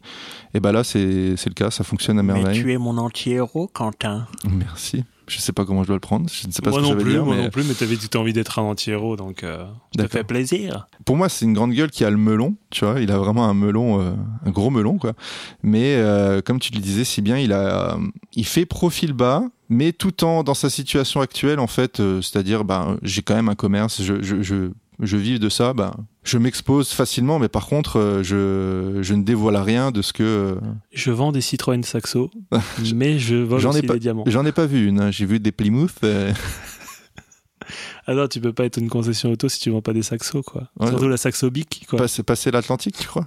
Donc en fait, dès le départ de ce film-là, on sent quand même, on pressent en tout cas un mauvais avenir pour ce pour ce mec parce que bah, c'est souvent le cas de, ce type de profil dans dans, dans les films. Et puis euh, il y a le faux pas euh, que je vais pas vraiment dévoiler, mais en fait il y a cette association qui fait qu'il aurait pas dû faire et euh, c'est à pas du gain. Parce que voilà, c'est ça, hein, c'est c'est quelqu'un qui, qui braque et qui revend les diamants et avec cette somme-là, ben, vit un moment et refait des braquages. C'est des, on va dire, entre guillemets, des petites sommes par petites sommes. Là, il a la possibilité de se faire un gros paquet et de pouvoir se faire la malle. Ah bah là, c'est Gilles Gros Paquet, quoi. hein, c'est- Ah, c'est le Gilou? Gilles Gros Paquet. C'est quoi ça? Ah, c'est euh, de Coné Garcia. Gilles Gros Paquet, le Barry White français. Ah, j'ai pas la ref. J'ai pas la ref, mais j'irai voir. je te montrerai, je te montrerai un sketch.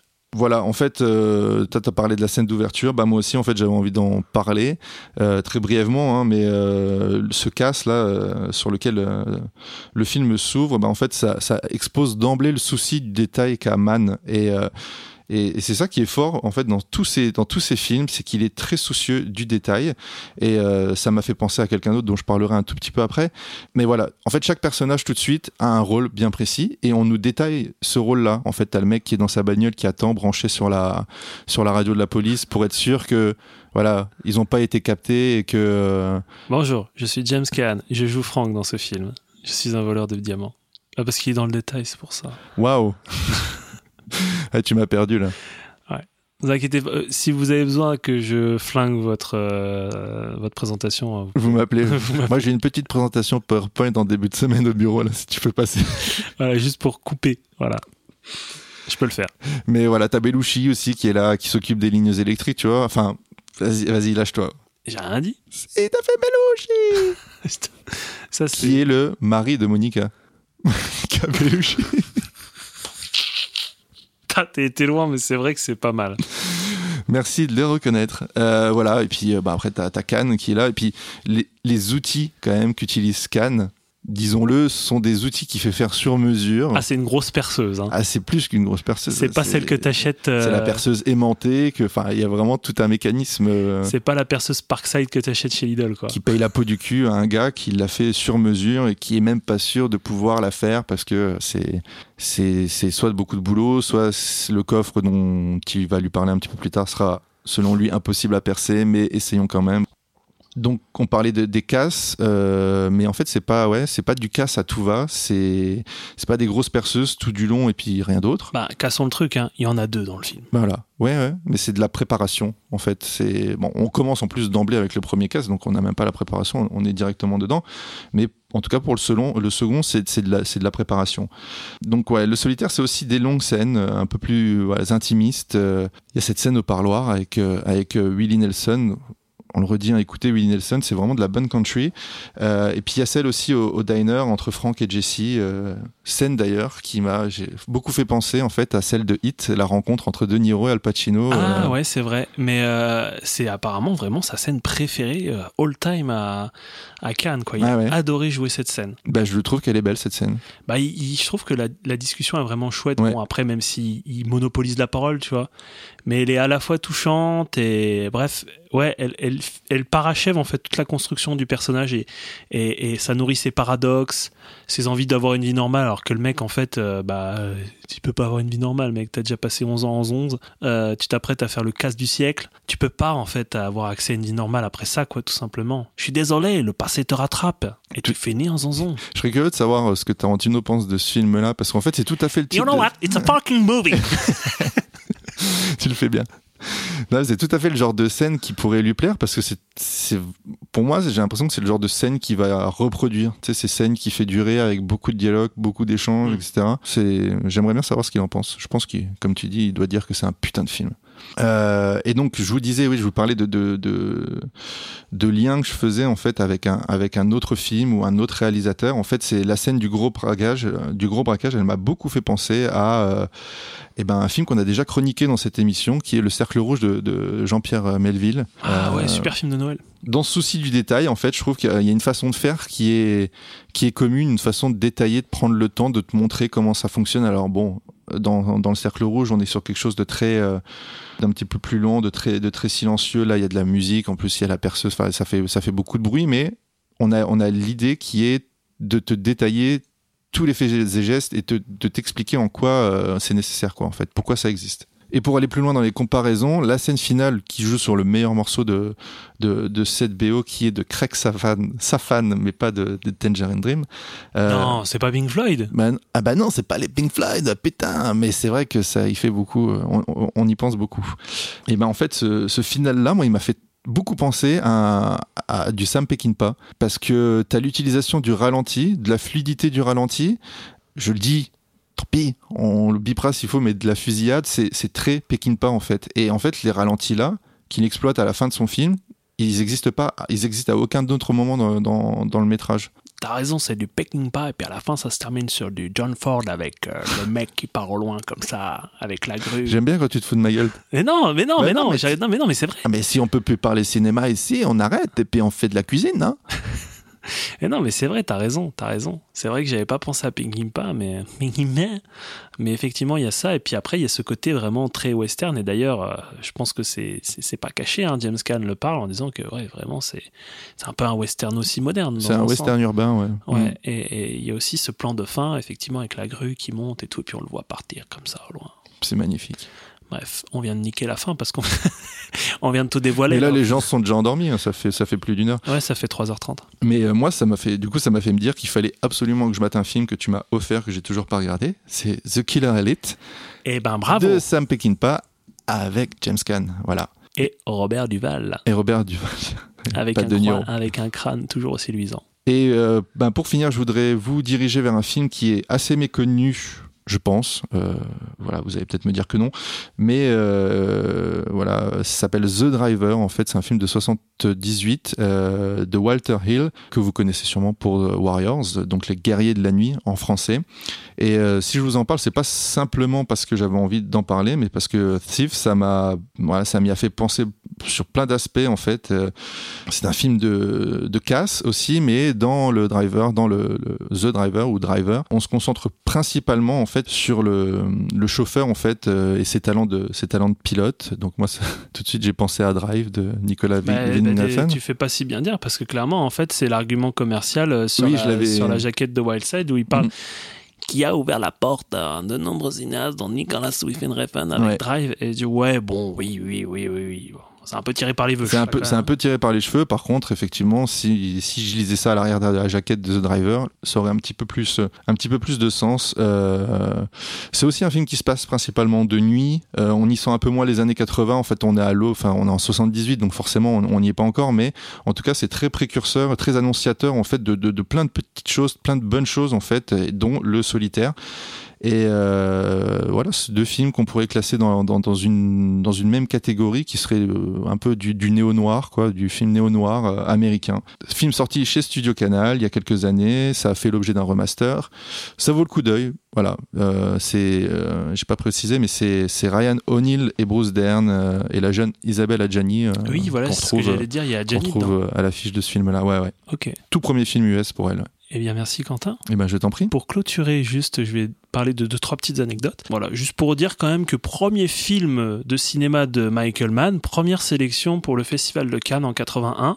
Chapeau. Il n'a rien gagné, mais quand même, euh, ça fait zizir, hein Je crois que c'est l'homme de fer euh, qui gagne la Palme d'Or cette année-là. Et Isabelle Adjani euh, a gagné deux prix d'interprétation. C'est la seule de toute l'histoire de Cannes qui a gagné deux prix d'interprétation la même, même année, année, pour ouais. deux films où elle était bah, pour Possession et puis pour, euh, pour un, autre, un autre film. euh, ouf, quoi.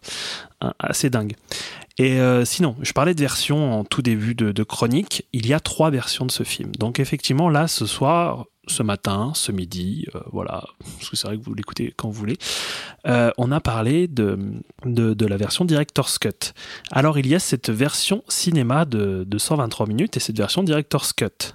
Et elles sont quasi similaires parce qu'en fait, la seule chose qui change, c'est une seule séquence qui est tout début du film, après la séquence d'in- d'intro dont on vous a parlé, c'est la séquence dite du pêcheur, où en fait c'est James Caan qui va voir un, un- un mec euh, qui est en train de pêcher. Cette scène est fucking inutile. Franchement, on va pas se cacher. Clairement, s'il y avait un truc que moi j'enlèverais, bah, c'est cette séquence parce qu'elle sert vraiment à rien. Mais apparemment, c'était pour montrer le, grand cœur de James Caan qui va voir un, vieux monsieur qui est son ami, euh, qui est, qui est sur les docks en train de pêcher. Il lui a acheté un petit donut et ils sont en train de regarder. euh, Alors, on pêche? Euh, il contemple Non, mais- un, lever non, de soleil. Surtout qu'en plus le lever de soleil est trop moche parce que tu vois très bien que c'est pas le comment dire ils sont filmés sur écran c'est un écran en fait qui est, qui est devant eux ah non non clairement Ouais, je sais pas. Je- alors ça m'a pas, ça m'a pas ou fait alors c'est leurs ombres noires qui sont vraiment projetées tu vois c'est pas beau. C'est vraiment un peu branlant et c'est peut-être l'un des seuls trucs que je donc clairement cette version cinéma bah si c'est la version cinéma bah moi ça me dérangerait pas de l'avoir sans la sans la version du, pêcheur. Mais bon tenons-nous à cette version Director's Cut en plus qui est magnifiquement bien restaurée. Et sinon il y avait une édition euh, euh, qui s'appelait la version Director's Special Edition, qui était sur un laserdisc en 95, avec de légères coupes ou des rallonges de certains plans, et puis, et puis c'est tout, tout simplement. Voilà. Mais euh, effectivement, de toute façon, vous verrez majoritairement cette euh, Director's Cut euh, qu'on vous a présentée. Alors pour terminer, tu as fait des ponts avec d'autres œuvres que celles de Michael Mann, mais moi je vais en faire une avec une œuvre en particulier, c'est Hit. Et je vais faire notamment des parallèles entre le personnage de Frank, donc James Caan, et Neil McCauley, joué par De Niro. Euh, c'est des profils pour moi qui sont assez sem- semblables. C'est des criminels déjà inconnus de la police euh, dans les deux films, qui calculent les risques et qui veulent euh, garder une certaine indépendance et qui passent presque pour des, je dirais, des bonnes personnes. C'est, on en parlait un petit peu euh, en antenne de, de, de ces anti-héros effectivement. T'as presque envie de les aimer alors que bon, c'est des salopards quand même quoi. C'est des, c'est des mauvaises personnes, pas fréquentables, instables. Euh, les deux en fait sont vraiment très très nocifs et mauvais. Mais c'est juste qu'en fait, je sais pas, ils ont une vibe qui fait que t'as envie de les kiffer quoi. T'as envie d'être pas leurs potes, mais t'as envie de bien les aimer. Et toujours mis en relation aussi avec des flics Oui. aux méthodes un peu. euh, Exactement, exactement. Et, d'ailleurs, euh, il y a quelque chose qui, m'a vraiment fait tilt en regardant quasiment euh, coup après coup euh, Thief et Hit. C'est la rencontre entre les criminels qui est surveillée de loin par les flics et on apprend en fait dans chacune des deux scènes que Frank et Neil ne sont pas connus des services de renseignement. Et il y a vraiment, c'est une séquence miroir entre les deux films où c'est genre, tu le connais celui-là là-bas? Ah non, c'est qui? Et c'est Robert De Niro en face et c'est James Caan, tu vois. Et bon, tu te dis, ok, d'accord, c'est vraiment quelqu'un qui était en soum soum, quoi, qui est vraiment pas connu. Et il y a exact- exactement la même ruse à un moment donné pour, euh, en fait, euh, larguer les flics en filature. Euh, ils mettent un tracker dans un bus aussi dans Tracker qui était d'abord euh, Ouais. mis sous la voiture de James Caan pour. euh, et de celle de, oui, Neil de, de, de- de Neil McCauley et qui vont euh, qui va être mis dans un bus dans les deux euh, dans les deux films. Ce que je trouvais ça assez drôle quoi. Après c'est des, des points de détail. Peut-être qu'il y a pas pensé peut-être que c'est inconscient mais Tu peux pas ne pas y penser. mais c'est enfin c'est rigolo. Voilà. C'est tout ce que j'avais à dire euh, sur euh, Thief, le solitaire le ver solitaire. On passe à ton film. On va peut-être finir avec un petit morceau des Pink Floyd. allez c'est parti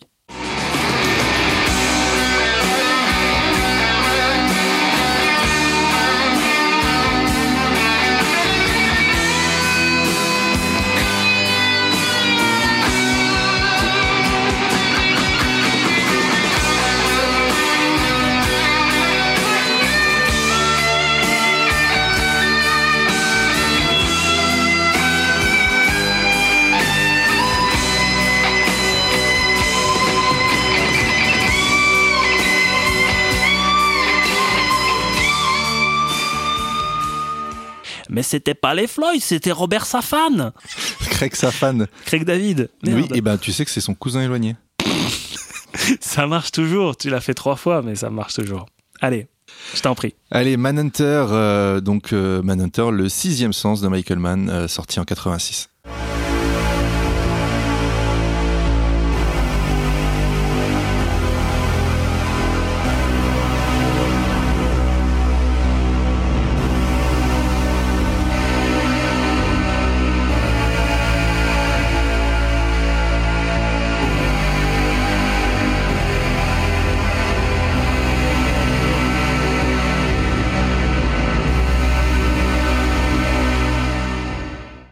Ah moi, j'ai- moi je, je suis un peu perdu, j'ai pas compris, j'ai pas vu Bruce Willis dans le film. Ah mais non, c'est parce que tu confonds avec Sixième Sens de Michael merde. Shyamalan. Parce que là, j'ai fait une fiche sur Sixième Sens de Shyamalan, tu vois, donc euh, c'est un peu la merde, quoi. Bon, c'est pas grave, j'improviserai.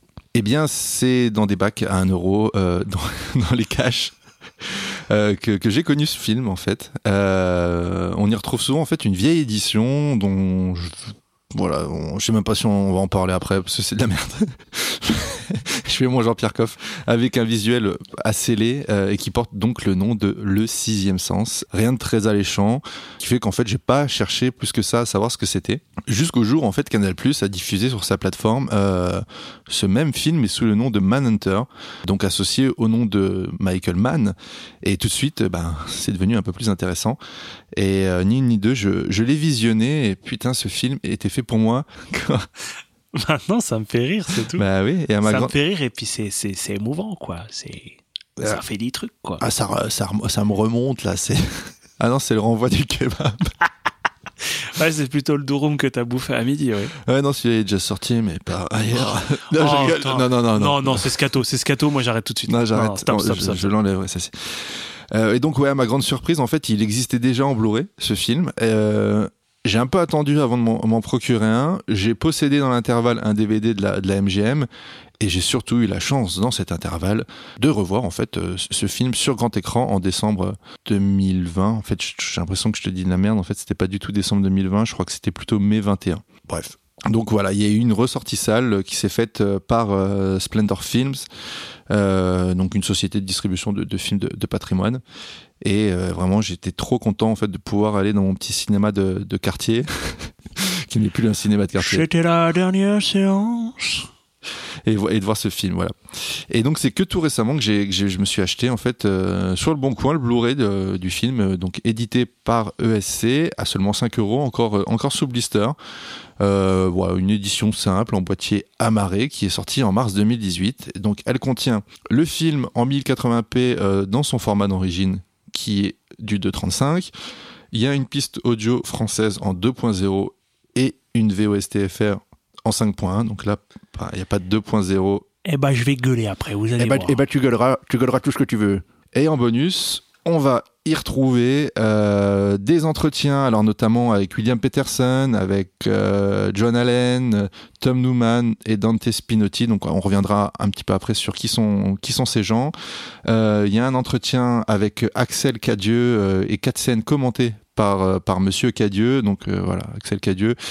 Euh, je ne sais pas qui c'est. Et C'est un critique de cinéma, bah, il fait partie de, de la galaxie So, so, so, so-. Bah, ah, il est sur ce. Oui, d'accord, ok. Eh ben, écoute, tu me, tu me l'apprends. Et Mais dans d'autres, hein, bien évidemment, Oui, oui. t'as fait pour d'autres. euh, il y a la musique, une, une, une featurette qui s'appelle La musique de Manhunter, et il y en a une qui est un petit peu plus large qui s'appelle La musique chez Michael Mann. Euh, La musique C'est Nicoletta qui présente exactement. Nicoletta est là, c'est ça? Ça serait trop cool.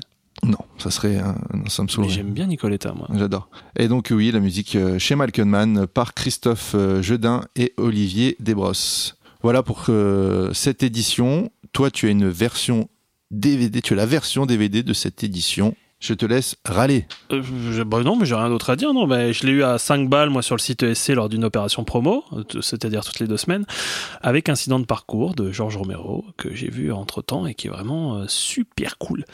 Euh, non, cette édition DVD, bah, c'est- sorti en même temps que, que ton Blu-ray. Euh, pour moi, j'ai rien à dire, c'est une copie propre, même s'il subsiste quelques défauts, des petites rayures par-ci par-là et tout.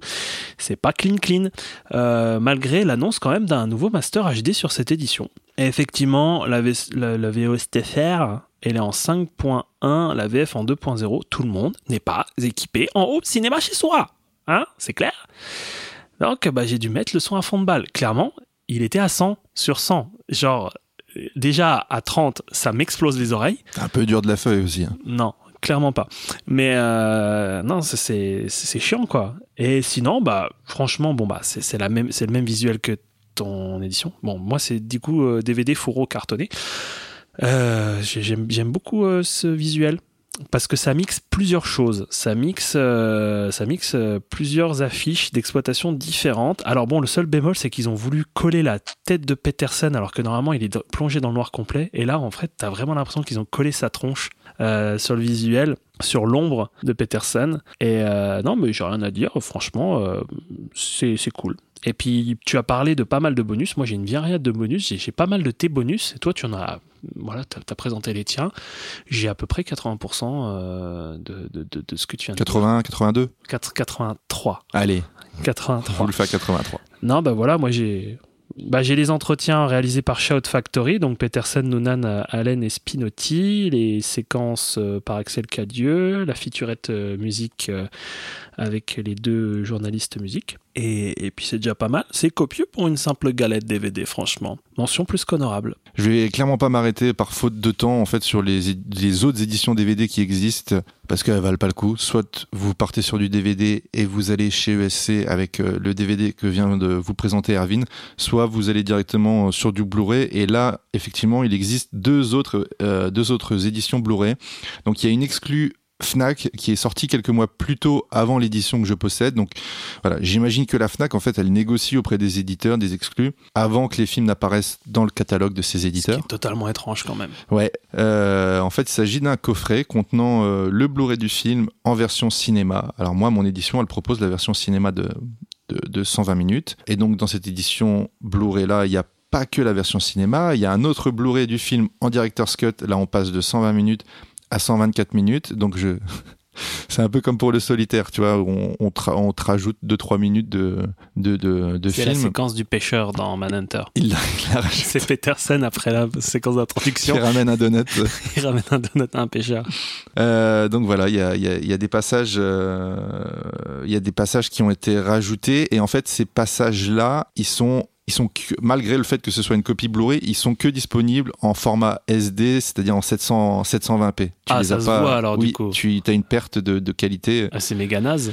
Ouais, je, je comprends pas trop. Soit tu, alors est-ce qu'ils avaient que euh, la possibilité d'avoir, euh, ils ont peut-être pas pu faire de nouveaux scans de ces, de ces Ouais, non, nouvelles mais séquences, mais, Il y en a pas mal qui font ça et franchement, c'est nul à yesh, quoi. Tu t'en tiens à une version point barre, quoi. ouais. Tu sais, limite, ils mettent un bandeau au début disant Attention, ce film n'est pas totalement en HD, il y a quelques scènes qui ont été rajoutées. Bah, ah non, en fait, enlève-les, on s'en bat les steaks, quoi. Ou alors Mm. tu les mets en séquence isolée dans des, dans des bonus, quoi. Exactement. Voilà. Non, ça aurait très bien pu se faire Bah comme oui ça. Moi, Bah je suis- oui. moi, moi, je suis éditeur de films, moi Ah bah Profil- viens, on arrête, on lance. non, c'est compliqué, on peut pas faire ça. Voilà. Et pour ce qui est des bonus en fait de cette édition, bah en fait, ça reprend l'entièreté des bonus euh, de mon édition ainsi qu'un livret de 152 pages rédigé par Mar- Marc Toulek et qui s'intitule Michael Mann, des crimes dans la tête. L'autre édition Blu-ray qui existe, c'est la dernière édition Blu-ray euh, en date. Elle est sortie en avril 2022, toujours chez ESC. Donc c'est une édition double Blu-ray contenant le film dans ses deux versions et les bonus cités précédemment. Euh, On sent que il a bien flairé le coup. Ils se sont dit, allez, sur l'exclu Fnac, on propose les deux versions. Ensuite, on en sortira une en 2018. On va attendre un petit peu et on sortira l'autre en 2022.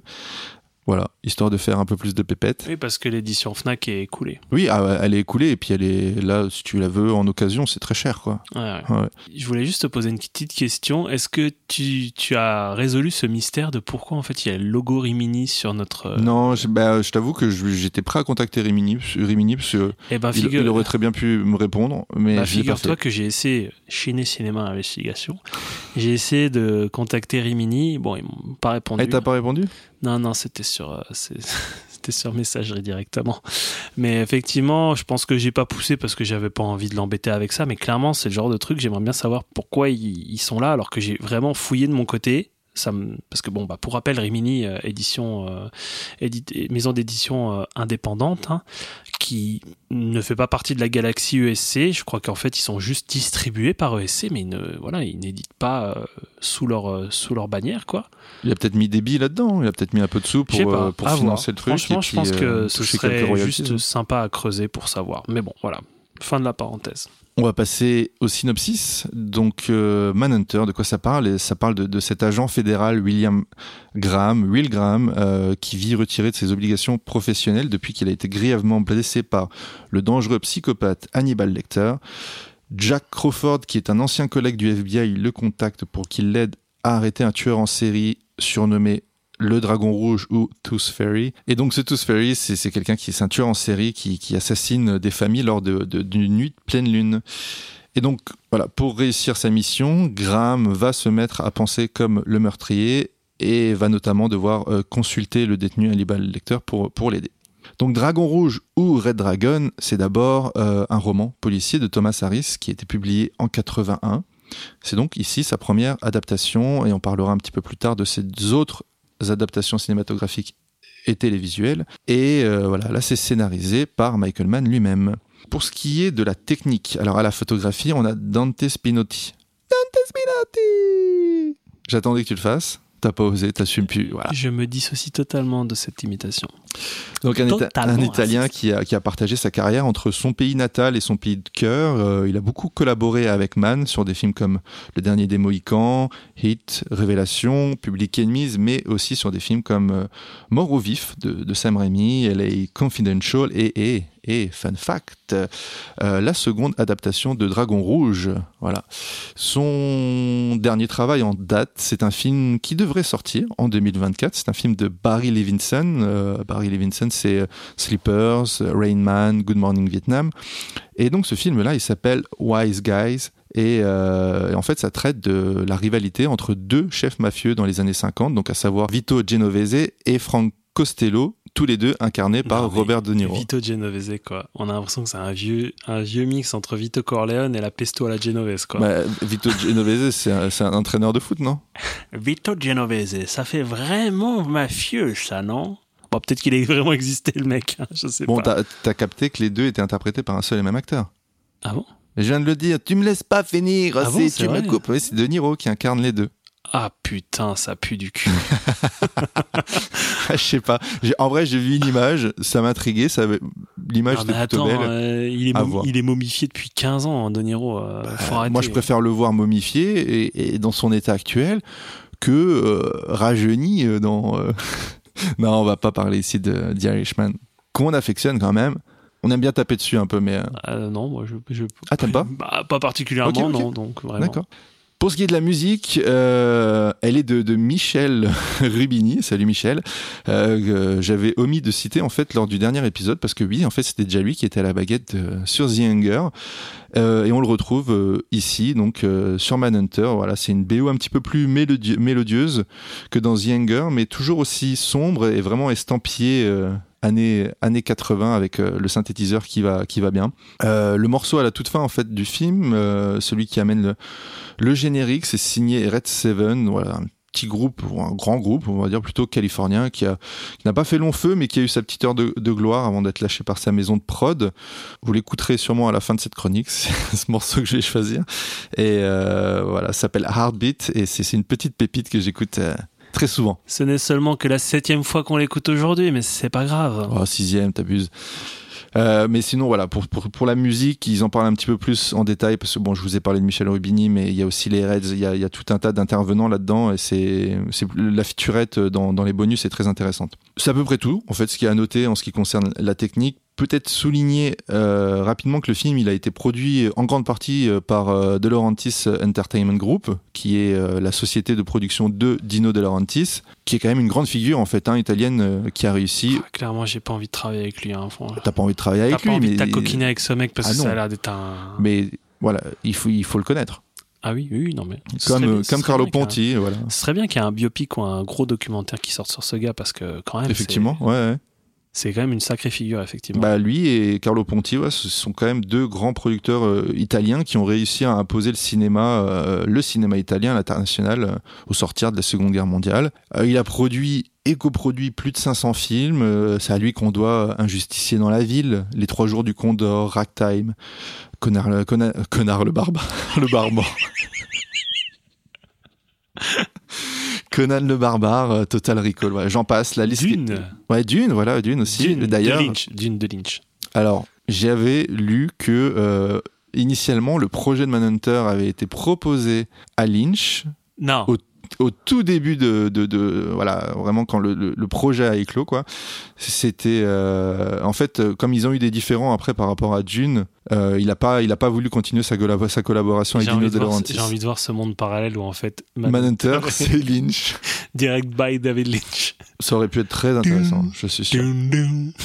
Miami. La liste est trop longue en fait, je vais vais pas m'attarder davantage sur, sur ce qu'il a fait. Il a quand même aussi fait d'énormes bouses euh, et connu de gros échecs financiers, mais ça fait voilà, ça fait partie un peu du métier. Donc euh, c'était pour la petite parenthèse euh, pour euh, l'histoire du cinéma. On va passer à la distribution. Tout de suite là pour commencer dans le rôle de Will Graham, on retrouve William Peterson dont on a déjà parlé dans notre épisode sur To Live and Die in LA, donc police fédérale Los Angeles. Et Il joue carrément le même. ah ouais, ces deux films, ces deux films à mettre en relation, voilà, de par cet acteur, euh, mais aussi ces thématiques communes, voilà, comme celle du, on va dire, du travail qui prime sur la vie familiale. Il euh, faut savoir que Quentin a attendu près de 20 épisodes pour euh, pouvoir euh, parler de Manhunter parce qu'il il dit Non, mais c'est trop les deux mêmes films. On va dire que c'est tout le temps les mêmes films bah, que je oui, on va dire, ça aurait peut-être été un peu barbant de chroniquer ces deux films-là l'un après l'autre. Donc euh, oui, effectivement, j'ai attendu, j'ai attendu un petit peu. Mais il y a des similitudes. euh, le combo euh, Blue Boots euh, Blue Jean que j'ai adopté. D'ailleurs, aujourd'hui, je porte un, je porte un, un Levi et euh, et mes Santiago. Euh, voilà, il y a Dino De Laurentiis en fait. euh, originellement, il voulait euh, Paul Newman à la place de William Peterson, Euh, mais voilà, l'ayant pas eu, en fait, il a dû se résigner. Écoutez Mann qui a, qui a proposé Peterson. Je vais pas faire un long laïus sur lui parce que voilà, ça ferait redite par rapport à l'épisode sur euh, To Live and Die in LA. Mais précisons euh, tout de même que, que c'est son second vrai rôle euh, au cinéma. Donc après Police fédérale Los Angeles. En fait, je, je vais pas parler, vais pas trop parler en fait de son, de son apparition dans le solitaire parce qu'en fait, il a joué dans le solitaire. On le voit un quart de seconde. Mann l'a fait jouer. euh, initialement, il voulait lui attribuer le rôle de Belushi. Ça, s'est- ça s'est pas fait. Euh, je crois que c'était pour des, c'était la production en fait qui a, qui a, qui, qui a mis son veto. Bref, Belushi a été préféré. Et en gros, Mann, pour se faire pardonner, lui a dit bon, attends, viens, je te trouve un tout petit rôle, t'auras un petit cachet, et puis dès que j'aurai un autre truc, je te, voilà, je te contacterai. Et donc là, il a, il a, il a fait jouer Peterson euh, le rôle de. C'est un homme de parole, hein, parce que clairement, elle aurait pu lui dire Bah, ah bah non, j'ai pas dit ça, moi. Ah bah, Bah non, mais il y a Paul Newman là dans les couloirs. Merde, il est déjà là, il est prêt, quoi. William, tu, tu peux bien comprendre, quoi. Donc ouais, Peterson, c'est quelqu'un qui, euh, qui, vient, euh, qui vient du théâtre et, et je trouve que ça se voit un peu parfois, et ce qui n'enlève rien à son talent. hein. Moi, je, c'est un surjeu qui passe. euh, j'ai, j'ai rien à, rien à lui reprocher. C'est vrai que c'est un peu abusé quand même. Il se trimballe tout le temps avec sa fraise et puis son, son, son squelette d'Hamlet et tout. Ah le lourdingue, sortez-le. C'est Brian Cox qui incarne pour la première fois à l'écran Hannibal Lecter et il est assez convaincant. Toi, tu m'as dit que tu le préférais à Hopkins. Carrément. On peut pas s'empêcher de penser à Hopkins quand on, quand on parle d'Hannibal Lecter, mais euh, clairement, je trouve qu'il donne le ton. euh, en tant que premier interprète, voilà, sa place euh, n'est pas des plus importantes. En plus, dans le film, elle n'est pas aussi importante que celle de Cora Hopkins par la suite. En fait, son temps d'écran, il est assez limité au final. Il intervient toujours depuis sa cellule. Euh, mais il a, à mon sens, une des meilleures scènes du film. Euh, voilà, on va parler d'une scène marquante là tout de suite. C'est quand il pirate le téléphone euh, qu'on lui a mis à, disposition dans le but d'obtenir en fait l'adresse de la résidence de Will Graham. Euh, en fait, ce sont des téléphones. où, En gros, la ligne est déjà connectée et il n'y a pas, il y a pas la possibilité, il y a pas de touche sur le téléphone. En fait, il y a juste la possibilité de décrocher le combiné et de et demander à ce qu'on mette euh, qu'on le mette en relation avec tel ou tel tel ou tel service.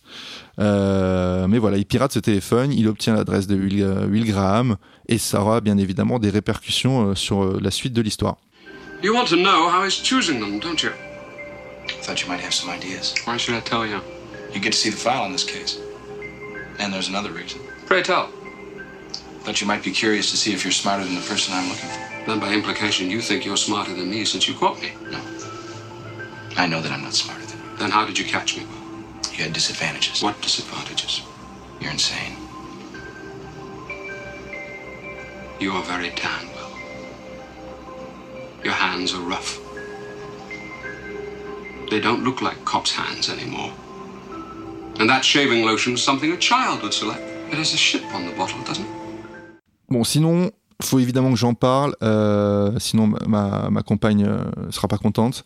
Brian Cox a peut-être tourné dans une chier de, films et téléfilms, mais faut absolument que vous regardiez la série HBO Succession, sortie en 2018 et toujours en cours. euh, C'est actuellement la quatrième saison qui est diffusée sur Canal. Cox y joue un père de famille, donc Logan Royce, c'est un richissime propriétaire d'un conglomérat mondial de, de- de médias et de divertissement. En fait, la première saison, elle démarre sur lui ayant une attaque et ne pouvant plus vraiment assurer euh, ses fonctions. Ses enfants tentent de reprendre l'entreprise, mais euh, voilà, ça s'annonce pas aussi, euh, aussi facile. C'est à la fois très drôle, d'un humour euh, bourré d'humour noir, et à la fois très dramatique. En fait, il y a- différentes dynamiques entre la fratrie, leur relation avec leur père. Tous les personnages sont vraiment détestables, mais c'est tellement bien écrit qu'on finit par avoir, à certains moments, un peu, un peu d'empathie. Et voilà pour la parenthèse euh, Succession, mais je trouve que c'est vraiment une série. Alors on en parle hein, beaucoup euh, dans des journaux, euh, dans la presse, on parle de cette série-là. hein. elle est pas elle est pas mésestimée, hein. mais bon, je trouve que c'est toujours important de dire allez-y, allez-y vraiment les yeux fermés parce que c'est ce que m'a dit ma compagne. M'a dit j'ai lu un article là-dessus, il faut absolument qu'on le regarde. Je lui ai dit je connais pas, ça parle de quoi? Elle m'a pitché le truc, j'avais pas du tout envie d'y aller. J'ai regardé le premier épisode, j'étais conquis. Et pour Brian Cox, revoyez 3 où il joue Agamemnon. Oh, t'as la même voix que Brian Cox là. Exactement. J'ai plus de voix. Non, il joue aussi dans Braveheart. Ah bon? Exactement Vu que c'est un Écossais. Ah bah oui, c'est vrai. Il est en kilt, non? Il montre ses fesses. T'as forcé.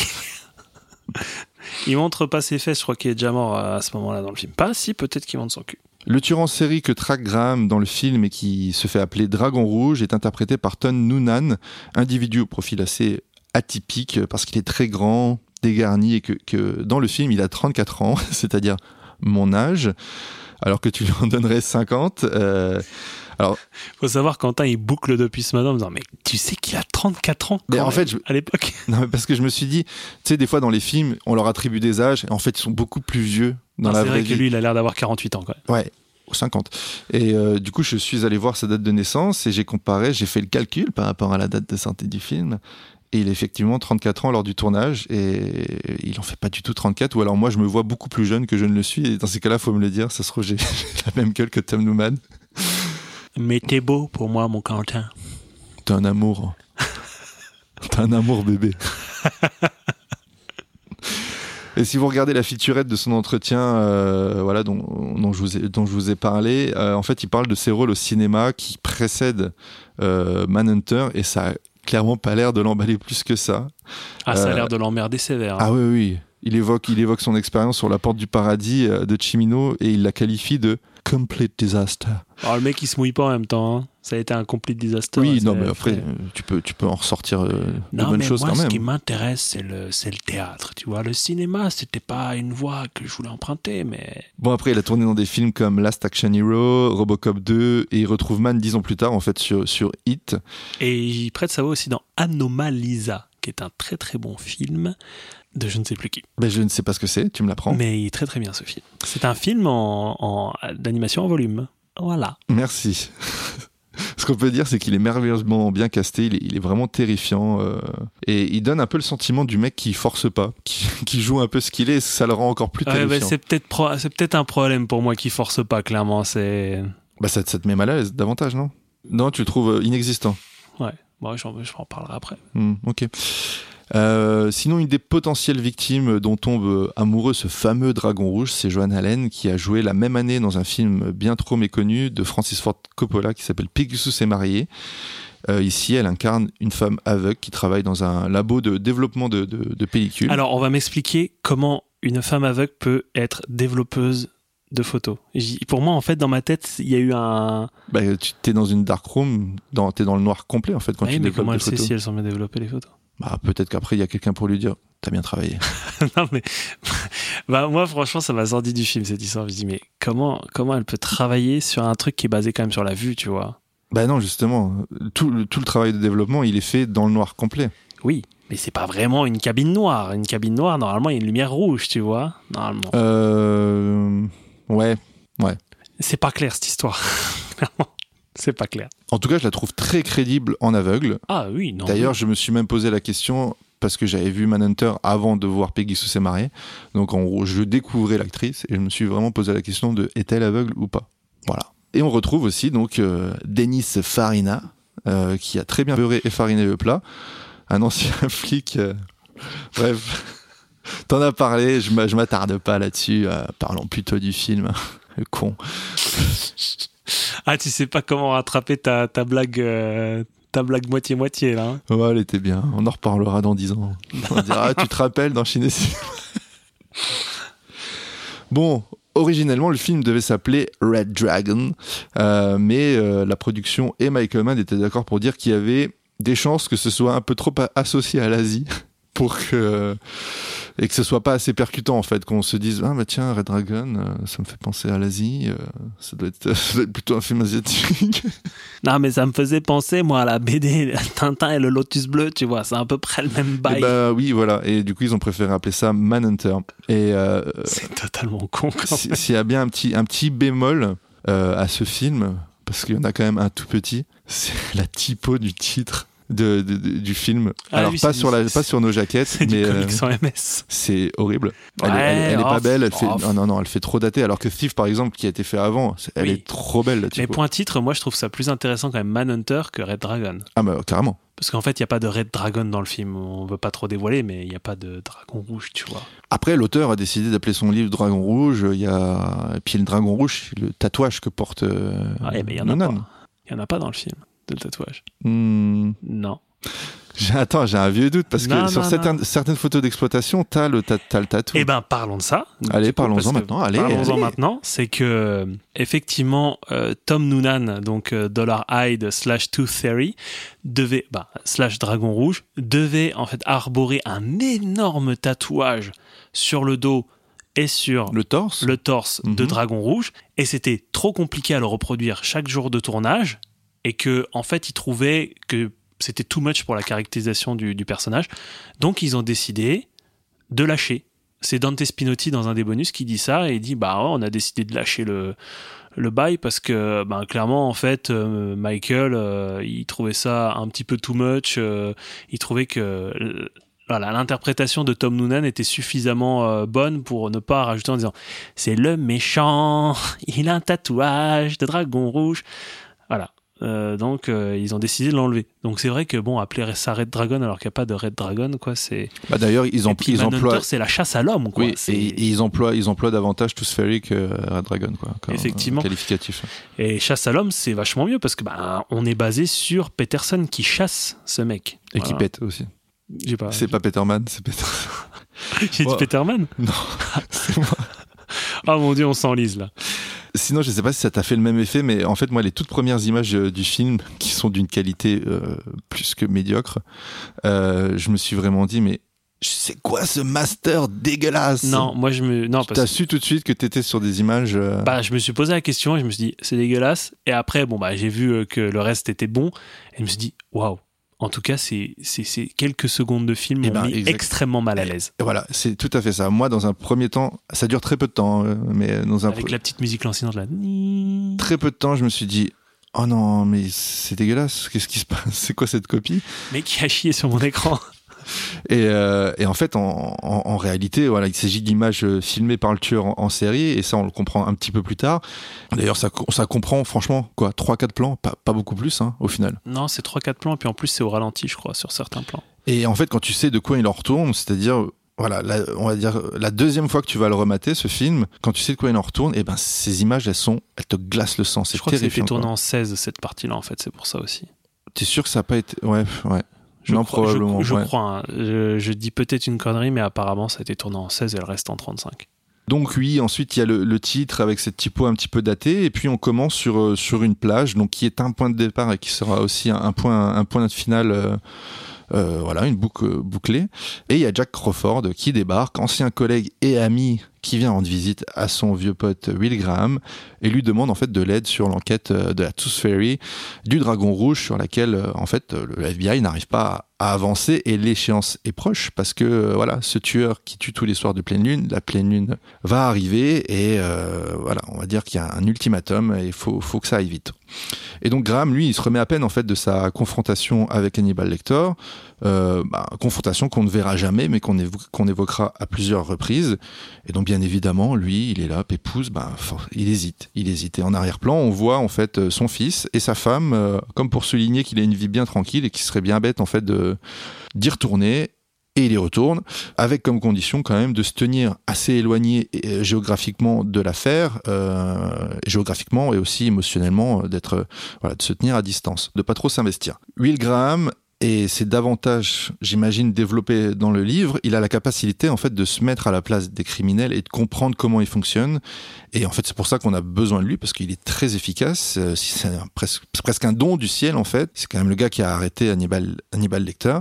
Et en fait, cette capacité-là, euh, elle, euh, elle lui demande beaucoup d'énergie, en fait. Alors après, on verse pas du tout dans, le, surnaturel. Si vous avez peut-être vu la série Hannibal qui est sortie en, en 2013, voilà, c'est présenté d'une autre manière. Ici, on reste très très terre à terre. On n'est pas voilà, on n'est pas dans une sorte de, de transe, mais il y a des scènes qui nous montrent bien que en gros, dès qu'il a besoin de se mettre à la place de ces criminels-là pour pour comprendre leur, leur fonctionnement et que- quels vont être leurs prochains leurs prochains moves, leurs prochains pas, et ben ça ça le ça le travaille. Ah bah quoi. ça engendre euh, des arrachements de tif et des grosses suées, quoi. On Ouais. va dire ça, ouais, surtout. ouais. Et quelques vertiges, ouais. Donc voilà, les bases euh, de notre film sont posées et euh, en fait, vous l'aurez compris que la catégorie dans, la- dans laquelle on pourrait ranger ce film serait sans l'ombre d'un doute le thriller psychologique. Mon frère rigolerait parce que chaque fois que je lui propose un film et qu'il me dit Euh, c'est quoi comme genre de film, je lui dis c'est un thriller psychologique. Du coup, c'est devenu un running gag entre nous. Euh, mais là, pour le coup, c'est ah, c'est- vraiment c'est un pur thriller psychologique. Euh, tout repose sur la psychologie des personnages, euh, de leur rapport entre eux et avec eux-mêmes. Graham a d'ailleurs une discussion intéressante à ce sujet avec Hannibal. Lecter lui dit qu'il le trouve plus intelligent, plus malin que lui, et Graham lui répond que bah non, pas du tout. En fait, c'est l'inverse, mais qu'il a pu l'arrêter parce qu'il avait une faiblesse et que cette faiblesse, c'est la folie. Et, euh, et qu'est-ce qui différencie en fait euh, ces deux hommes? Bah, Effectivement, c'est cette folie, l'un là, l'autre pas. Et il y a un effet miroir assez perturbant en fait qui, qui glace le sang de Graham et puis bah, par conséquent de, de nous, té- enfin spectateurs, spectatrices. Et en fait, ça amène Graham en fait à quitter l'hôpital psychiatrique euh, rapidement, euh, pris de vertige. Euh, Voilà, j'en en parlais un tout il petit a peu juste plus envie tôt. d'aller à la selle. non, non, il va chier sur la pelouse en bas, la, la- la pelouse bien verte. Hôpital. euh, Oh, putain, j'ai envie de chier. tu le vois courir là des vallées euh, tout l'hôpital Hôpi- hôpital euh, hôpital qui est le musée de, de l'art d'Atlanta en fait qu'ils ont réussi en fait à à, pff, à filmer euh, sous des angles qui leur permettent en fait de, de, de, de nous faire croire que c'est un hôpital Ah, psychiatrique. clairement, franchement, tu réfléchis deux secondes, tu dis, il n'y a pas beaucoup de cellules Il dans n'y a pas cette beaucoup prison. de cellules, mais bon, après, c'est psychiatrique, donc c'est pas. Ah, d'accord. C'est un bâtiment qui a été construit autour d'Hannibal Lecter, Exactement. juste pour lui. D'un blanc immaculé. Et si on s'arrête deux secondes sur les lieux de tournage, il y a aussi la maison de, des Graham, donc celle- cette maison en bord de mer, là. T'es toujours sur le caca? Ouais.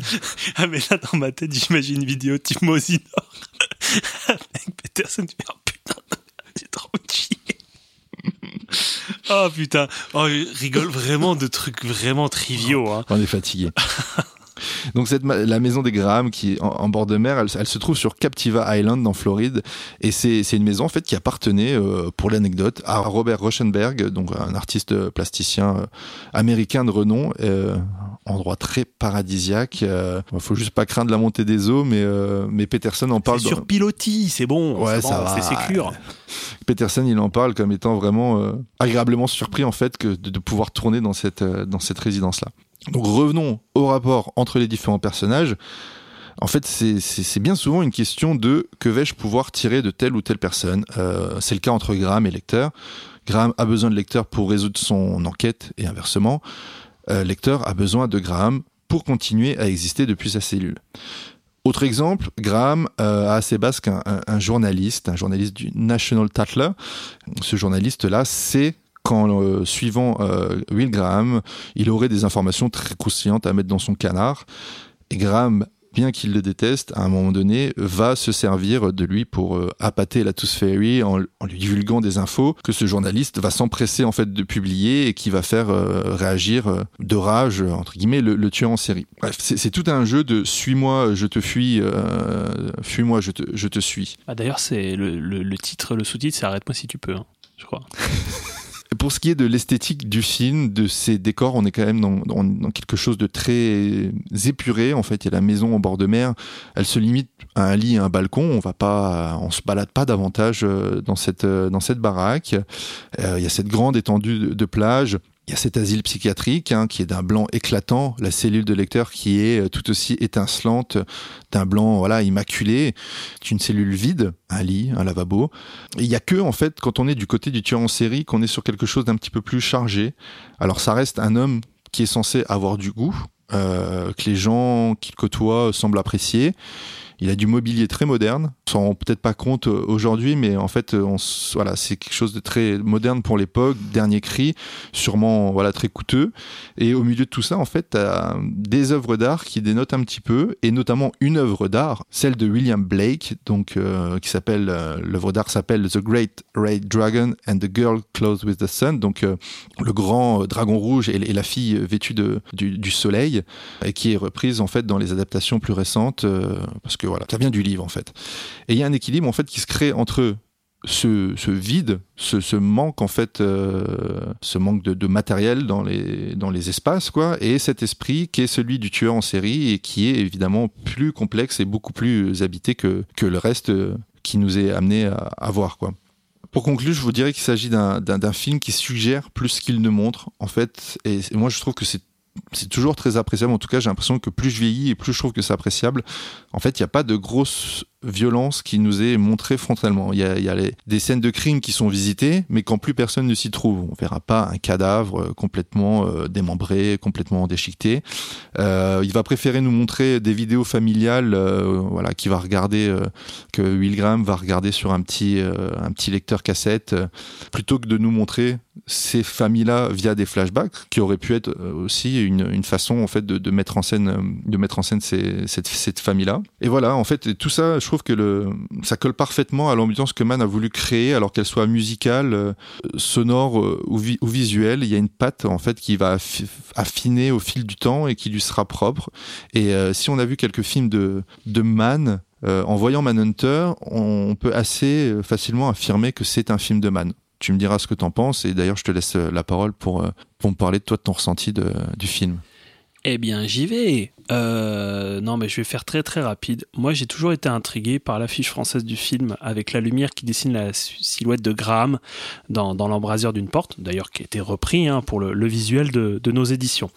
Et j'ai découvert pour la première fois il y a quelques mois tu m'en as parlé, mais beaucoup, où tu me disais, ouais, je pense qu'un jour je le ferai, un jour je le ferai. Et je l'ai vu la première fois il y a quelques mois, j'avoue, j'ai pas été tant emballé que ça.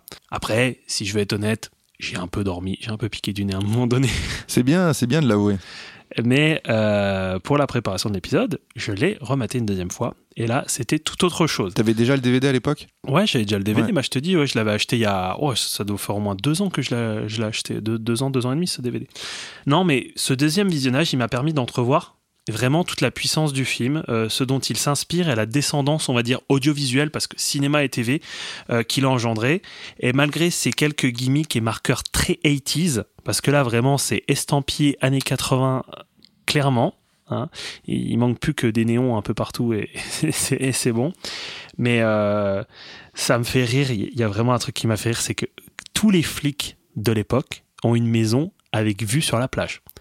Ça m'a fait penser à L'arme fatale qui est sorti un an après, mais avec Riggs qui a une maison sur un pilotis exactement sur, sur une plage et tout. Et clairement, on se dit, mais ça payait bien flic à l'époque, dis donc, pour avoir tout le temps une vue. Ou alors les maisons ne coûtaient pas très cher. Ouais, voilà, c'était L'immobilier des vieilles euh, bicoques, mais quand tu vois la maison de Graham, tu te dis, ok, le mec a un peu de thune quand même, quoi. Bref, mais ça, ça me fait rire. Et puis, euh, comme je disais, malgré ses gimmicks, c'est un film qui sort quand même du lot. Et je disais, bon, j'ai l'impression de me répéter, mais c'est effectivement pareil. Je trouve qu'il injecte de la fraîcheur dans un, genre et des représentations qui sont quand même stéréotypées. Euh, bon, tu sens l'influence quand même dans Manhunter de Miami Vice. Tu sais que entre temps, il a fait deux flics à Miami.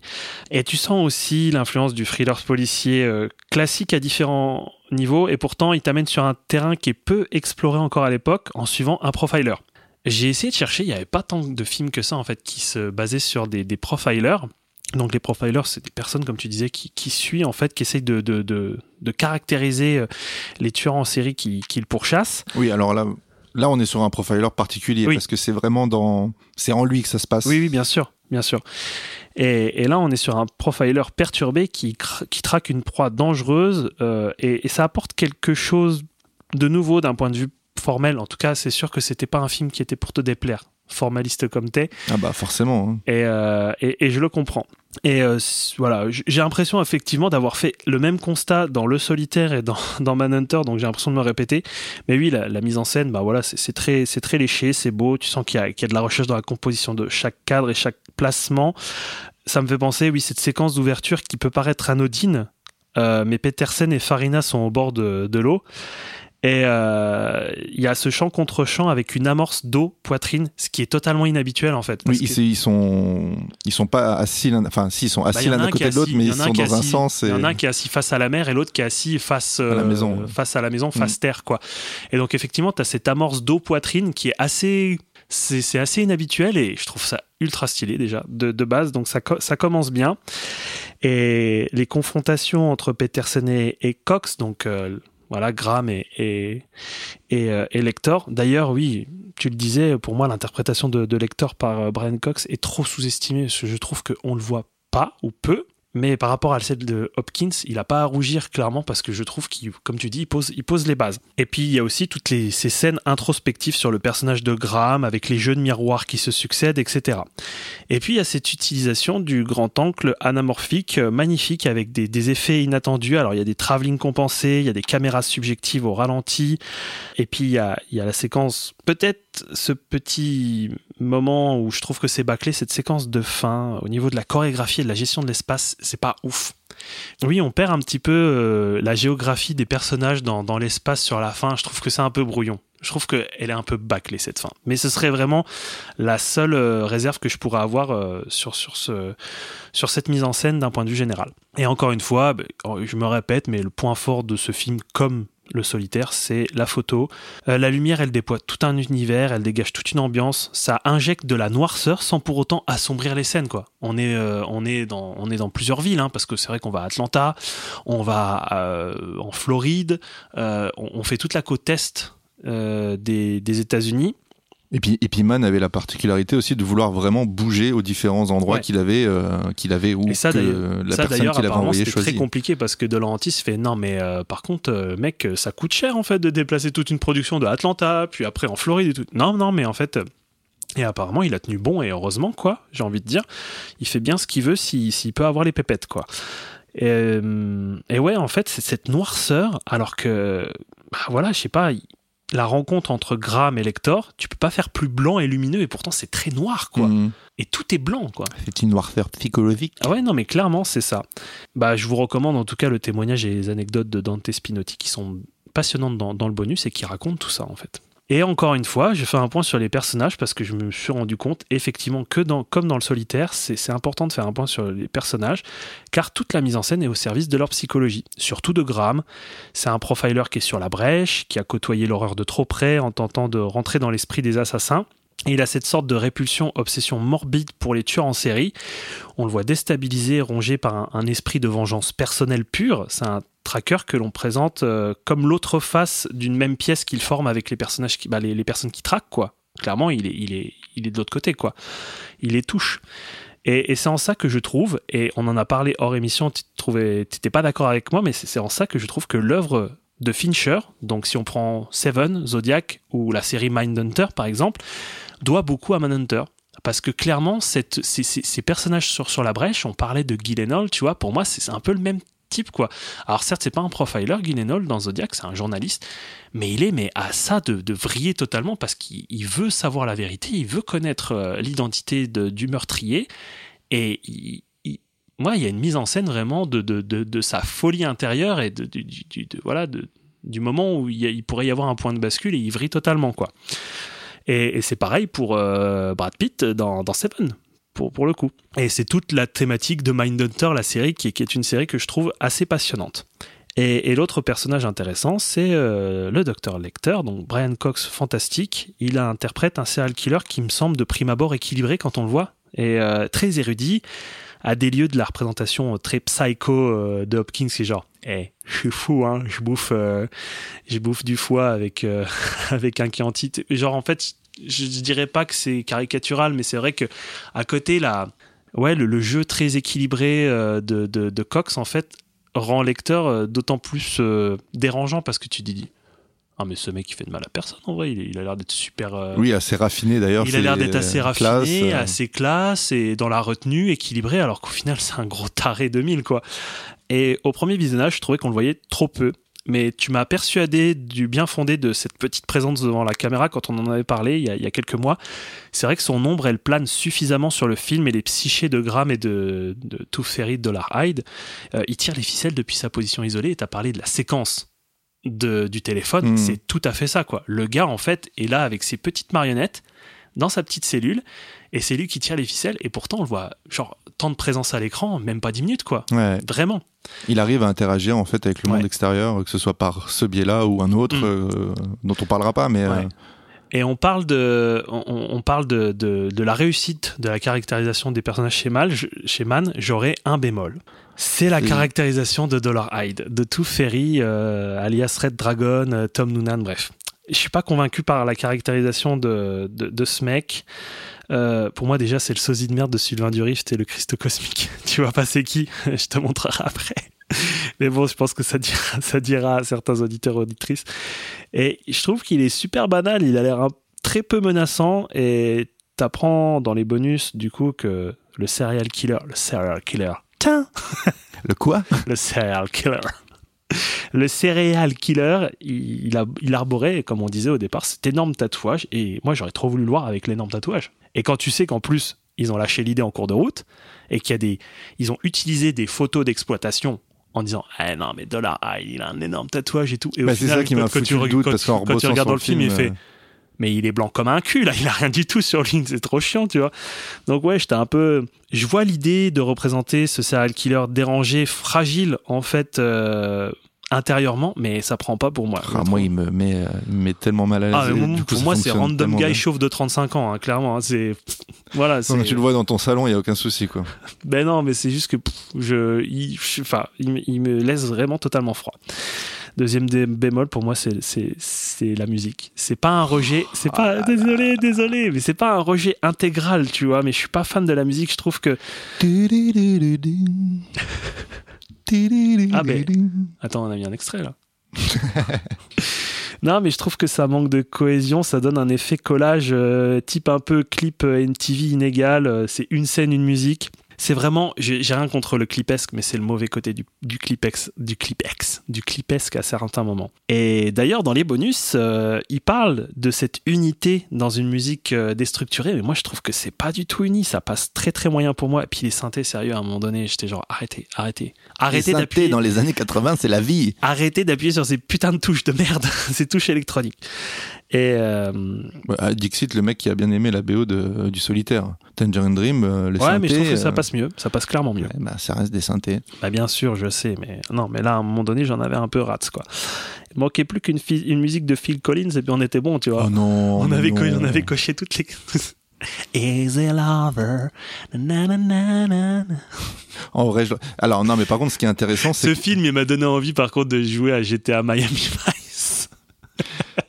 non, Vice Stories. Vice Stories. Ma- Man, Man, il a, il, a eu cette, euh, cette brillante idée en fait d'inclure dans, dans ses films des, des musiques très modernes en fait, vraiment populaires. Ce qui était vraiment pas le cas en fait des films. Euh, pas, c'est pas des films indépendants, mais euh, c'est des, c'est des, c'est des films, c'est pas des grosses grosses productions, tu vois.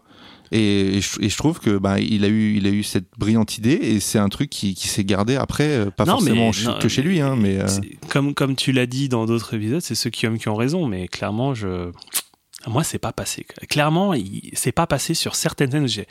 Ah, cette musique est too much, ça me, ça me casse les couilles. Ça, ça, ça nique tout. Ça nique tout, limite. Bref, c'est franchement. euh, c'était. c'était Mais on termine malgré tout sur cette très bonne note avec Inagada Davida de Iron Butterfly. Ah. Mais c'est pas le dernier morceau. mais d'ailleurs, en fait, faut dire aux auditeurs et aux auditrices que en fait, toutes les musiques qu'on qu'on me meut comme ça, on le fera à la cigale, je crois, en, en, mai- en- en- en mai 2028. faut, faut, nous laisser le temps de Bah, se on ouvre déjà peu. les places là. Vous pouvez déjà réserver vos places. c'est gratuit pour l'instant. voilà, non, mais c'est tout ce que j'avais, euh, tout ce que j'avais à dire. Euh, Peut-être que je, redirai juste quelque chose en, mot de fin, juste pour conclure, juste pour te remercier. Mais, euh, mais, voilà, j'ai tout dit sur Manhunter. C'était quand même un grand kiff malgré tout. Malgré tout. Je vais faire un petit tour d'horizon rapide en fait de, ce qui a pu en fait découler de, des de ses œuvres littéraires et, euh, et de Manhunter lui-même. Donc il y a eu Le silence des agneaux euh, de Jonathan Demme qui est sorti en 91. Donc c'est l'adaptation du second opus de la tétralogie euh, de Thomas Harris. Donc euh, c'est une œuvre euh, littéraire hein, qui porte le même nom, qui s'appelait aussi, euh, qui s'appelle aussi Le silence des, agneaux. Donc c'est un thriller mettant en scène à nouveau Hannibal Lecter, donc cette fois-ci face à une toute jeune agent du, FBI, Clarice Starling. Un peu le même schéma que pour Manhunter, c'est-à-dire le FBI qui galère sur une enquête concernant un tueur en série, donc là il est surnommé Buffalo Bill, et on envoie la stagiaire très prometteuse soutirer des informations à Hannibal Lecter. On l'appelle Buffalo Grill. Et il accepte de, de, de l'aider, mais à condition que celle-ci accepte en retour de se prêter à des séances euh, d'ana- d'analyse, parce que c'est docteur Hannibal Lecter.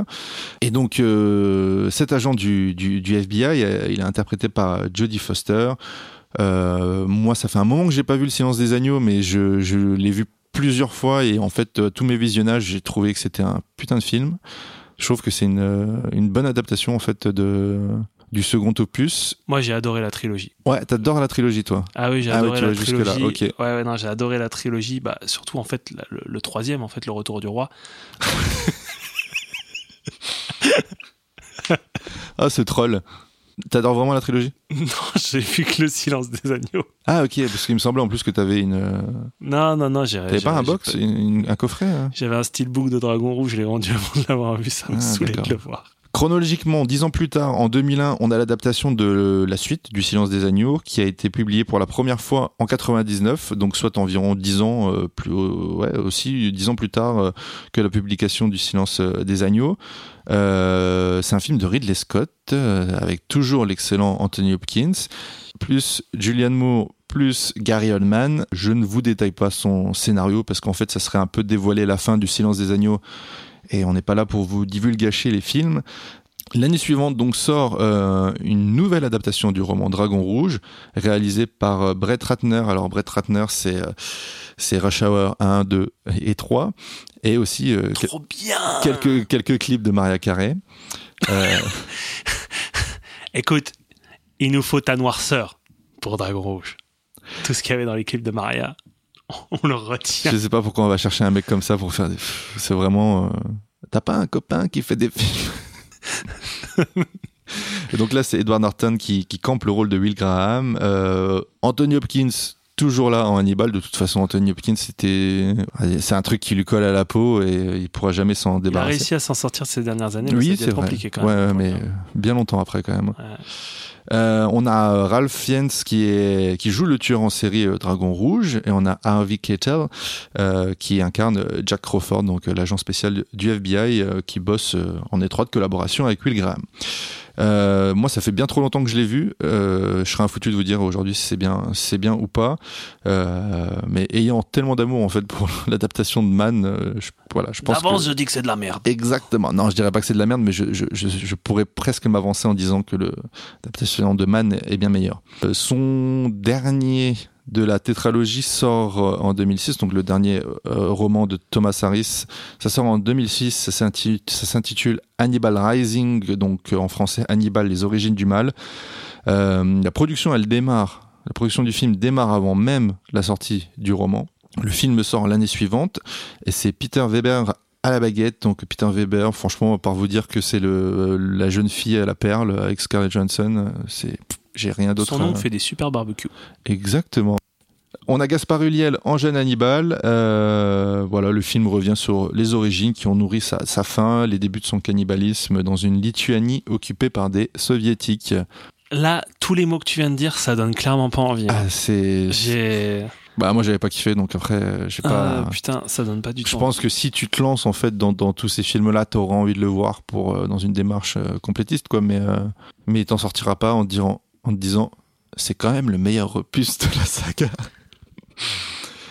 Et, euh, et rapidement, je vous parlais de la, série Hannibal sortie en 2013. euh, bah voilà, série qui comprend trois saisons, une production NBC, euh, et ça met en scène Hannibal Lecter euh, quand il était encore euh, psychiatre, donc incarné par Mads Mikkelsen, et Will Graham, pas encore agent mais professeur en criminologie au sein du FBI, ici interprété par Hugh Dancy.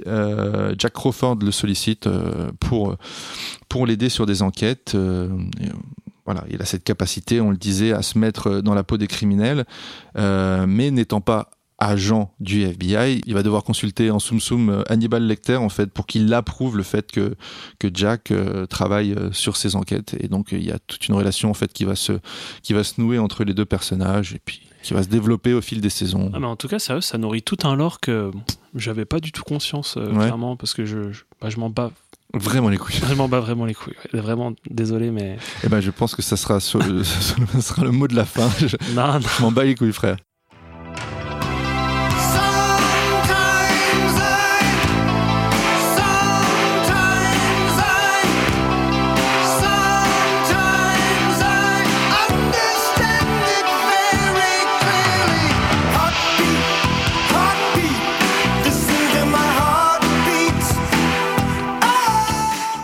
Merci en tout cas pour euh, ce tour d'horizon. Et puis oui, on va peut-être euh, clôturer euh, peut-être ouais, cet épisode. Bah, moi, je voulais, voulais juste en fait terminer pour te remercier d'avoir été à l'initiative de, de, de cette thématique spéciale Michael Mann. Moi, ça m'a permis de redécouvrir certains films. Si tu Et veux de vraiment me remercier, tu m'offres un Weber. Non, c'est mort, c'est mort. Euh, je t'offrirai un camping-gaz. et, oui, non, ça m'a permis en tout cas de, de réévaluer d'apprécier correctement euh, Manhunter et d'autres films, hein, parce qu'on a parlé, j'ai parlé de Hit, et je me rabiboche un petit peu avec l'œuvre de Mann. On sait qu'il y a beaucoup de gens qui sont fans de, de, de Michael Mann. Donc clairement, je pense qu'il y a beaucoup de gens qui sont acquis et faits à, son cinéma, à sa cause euh, d'un cinéma euh, de gangster très bien léché. Mais euh, si ça, voilà, si vous avez été un petit peu sur la fin ou si vous avez envie de découvrir certains films, dont, le solitaire, c'est vrai, qui est, un petit peu en dessous dans les films qu'on cite de, de Michael Mann, bah, clairement, bah, on vous dit d'y foncer, de découvrir toute sa filmo. Il n'y en a pas 50. Hein. Et puis, bah, n'hésitez pas à partager votre amour euh, de son cinéma, à nous dire ce que vous préférez dans ses œuvres. Euh, voilà, comme je disais, il n'y en a pas 50. Hein, donc, euh, voilà, votre film préféré par exemple. Et puis pourquoi pas défendre les indéfendables de Man? J'allais Voilà. dire, n'hésitez pas à défendre à cœur si vraiment ça vous tient à cœur. Oh là là là là. On arrête. On arrête sur cette blague. Franchement, elle était trop stylée. non mais oui, on va on va terminer là-dessus. Et puis ben non, ben on vous fait des gros bisous. Et puis on vous dit au mois prochain. Au mois prochain. Et puis on peut déjà aussi nous écouter sur toutes les plateformes. Ah oui, c'est vrai, n'oublions pas. Voilà. Quelles sont les différentes plateformes d'écoute, Erwin Ah, Spotify, Deezer, Google Podcast, euh, Podcast Addict, oh, pff, Amazon Music, euh, Ocha, au choix. Oh Et bon, on va terminer vraiment là-dessus. On vous fait des gros bisous et au mois prochain. Salut Salut les cinéphiles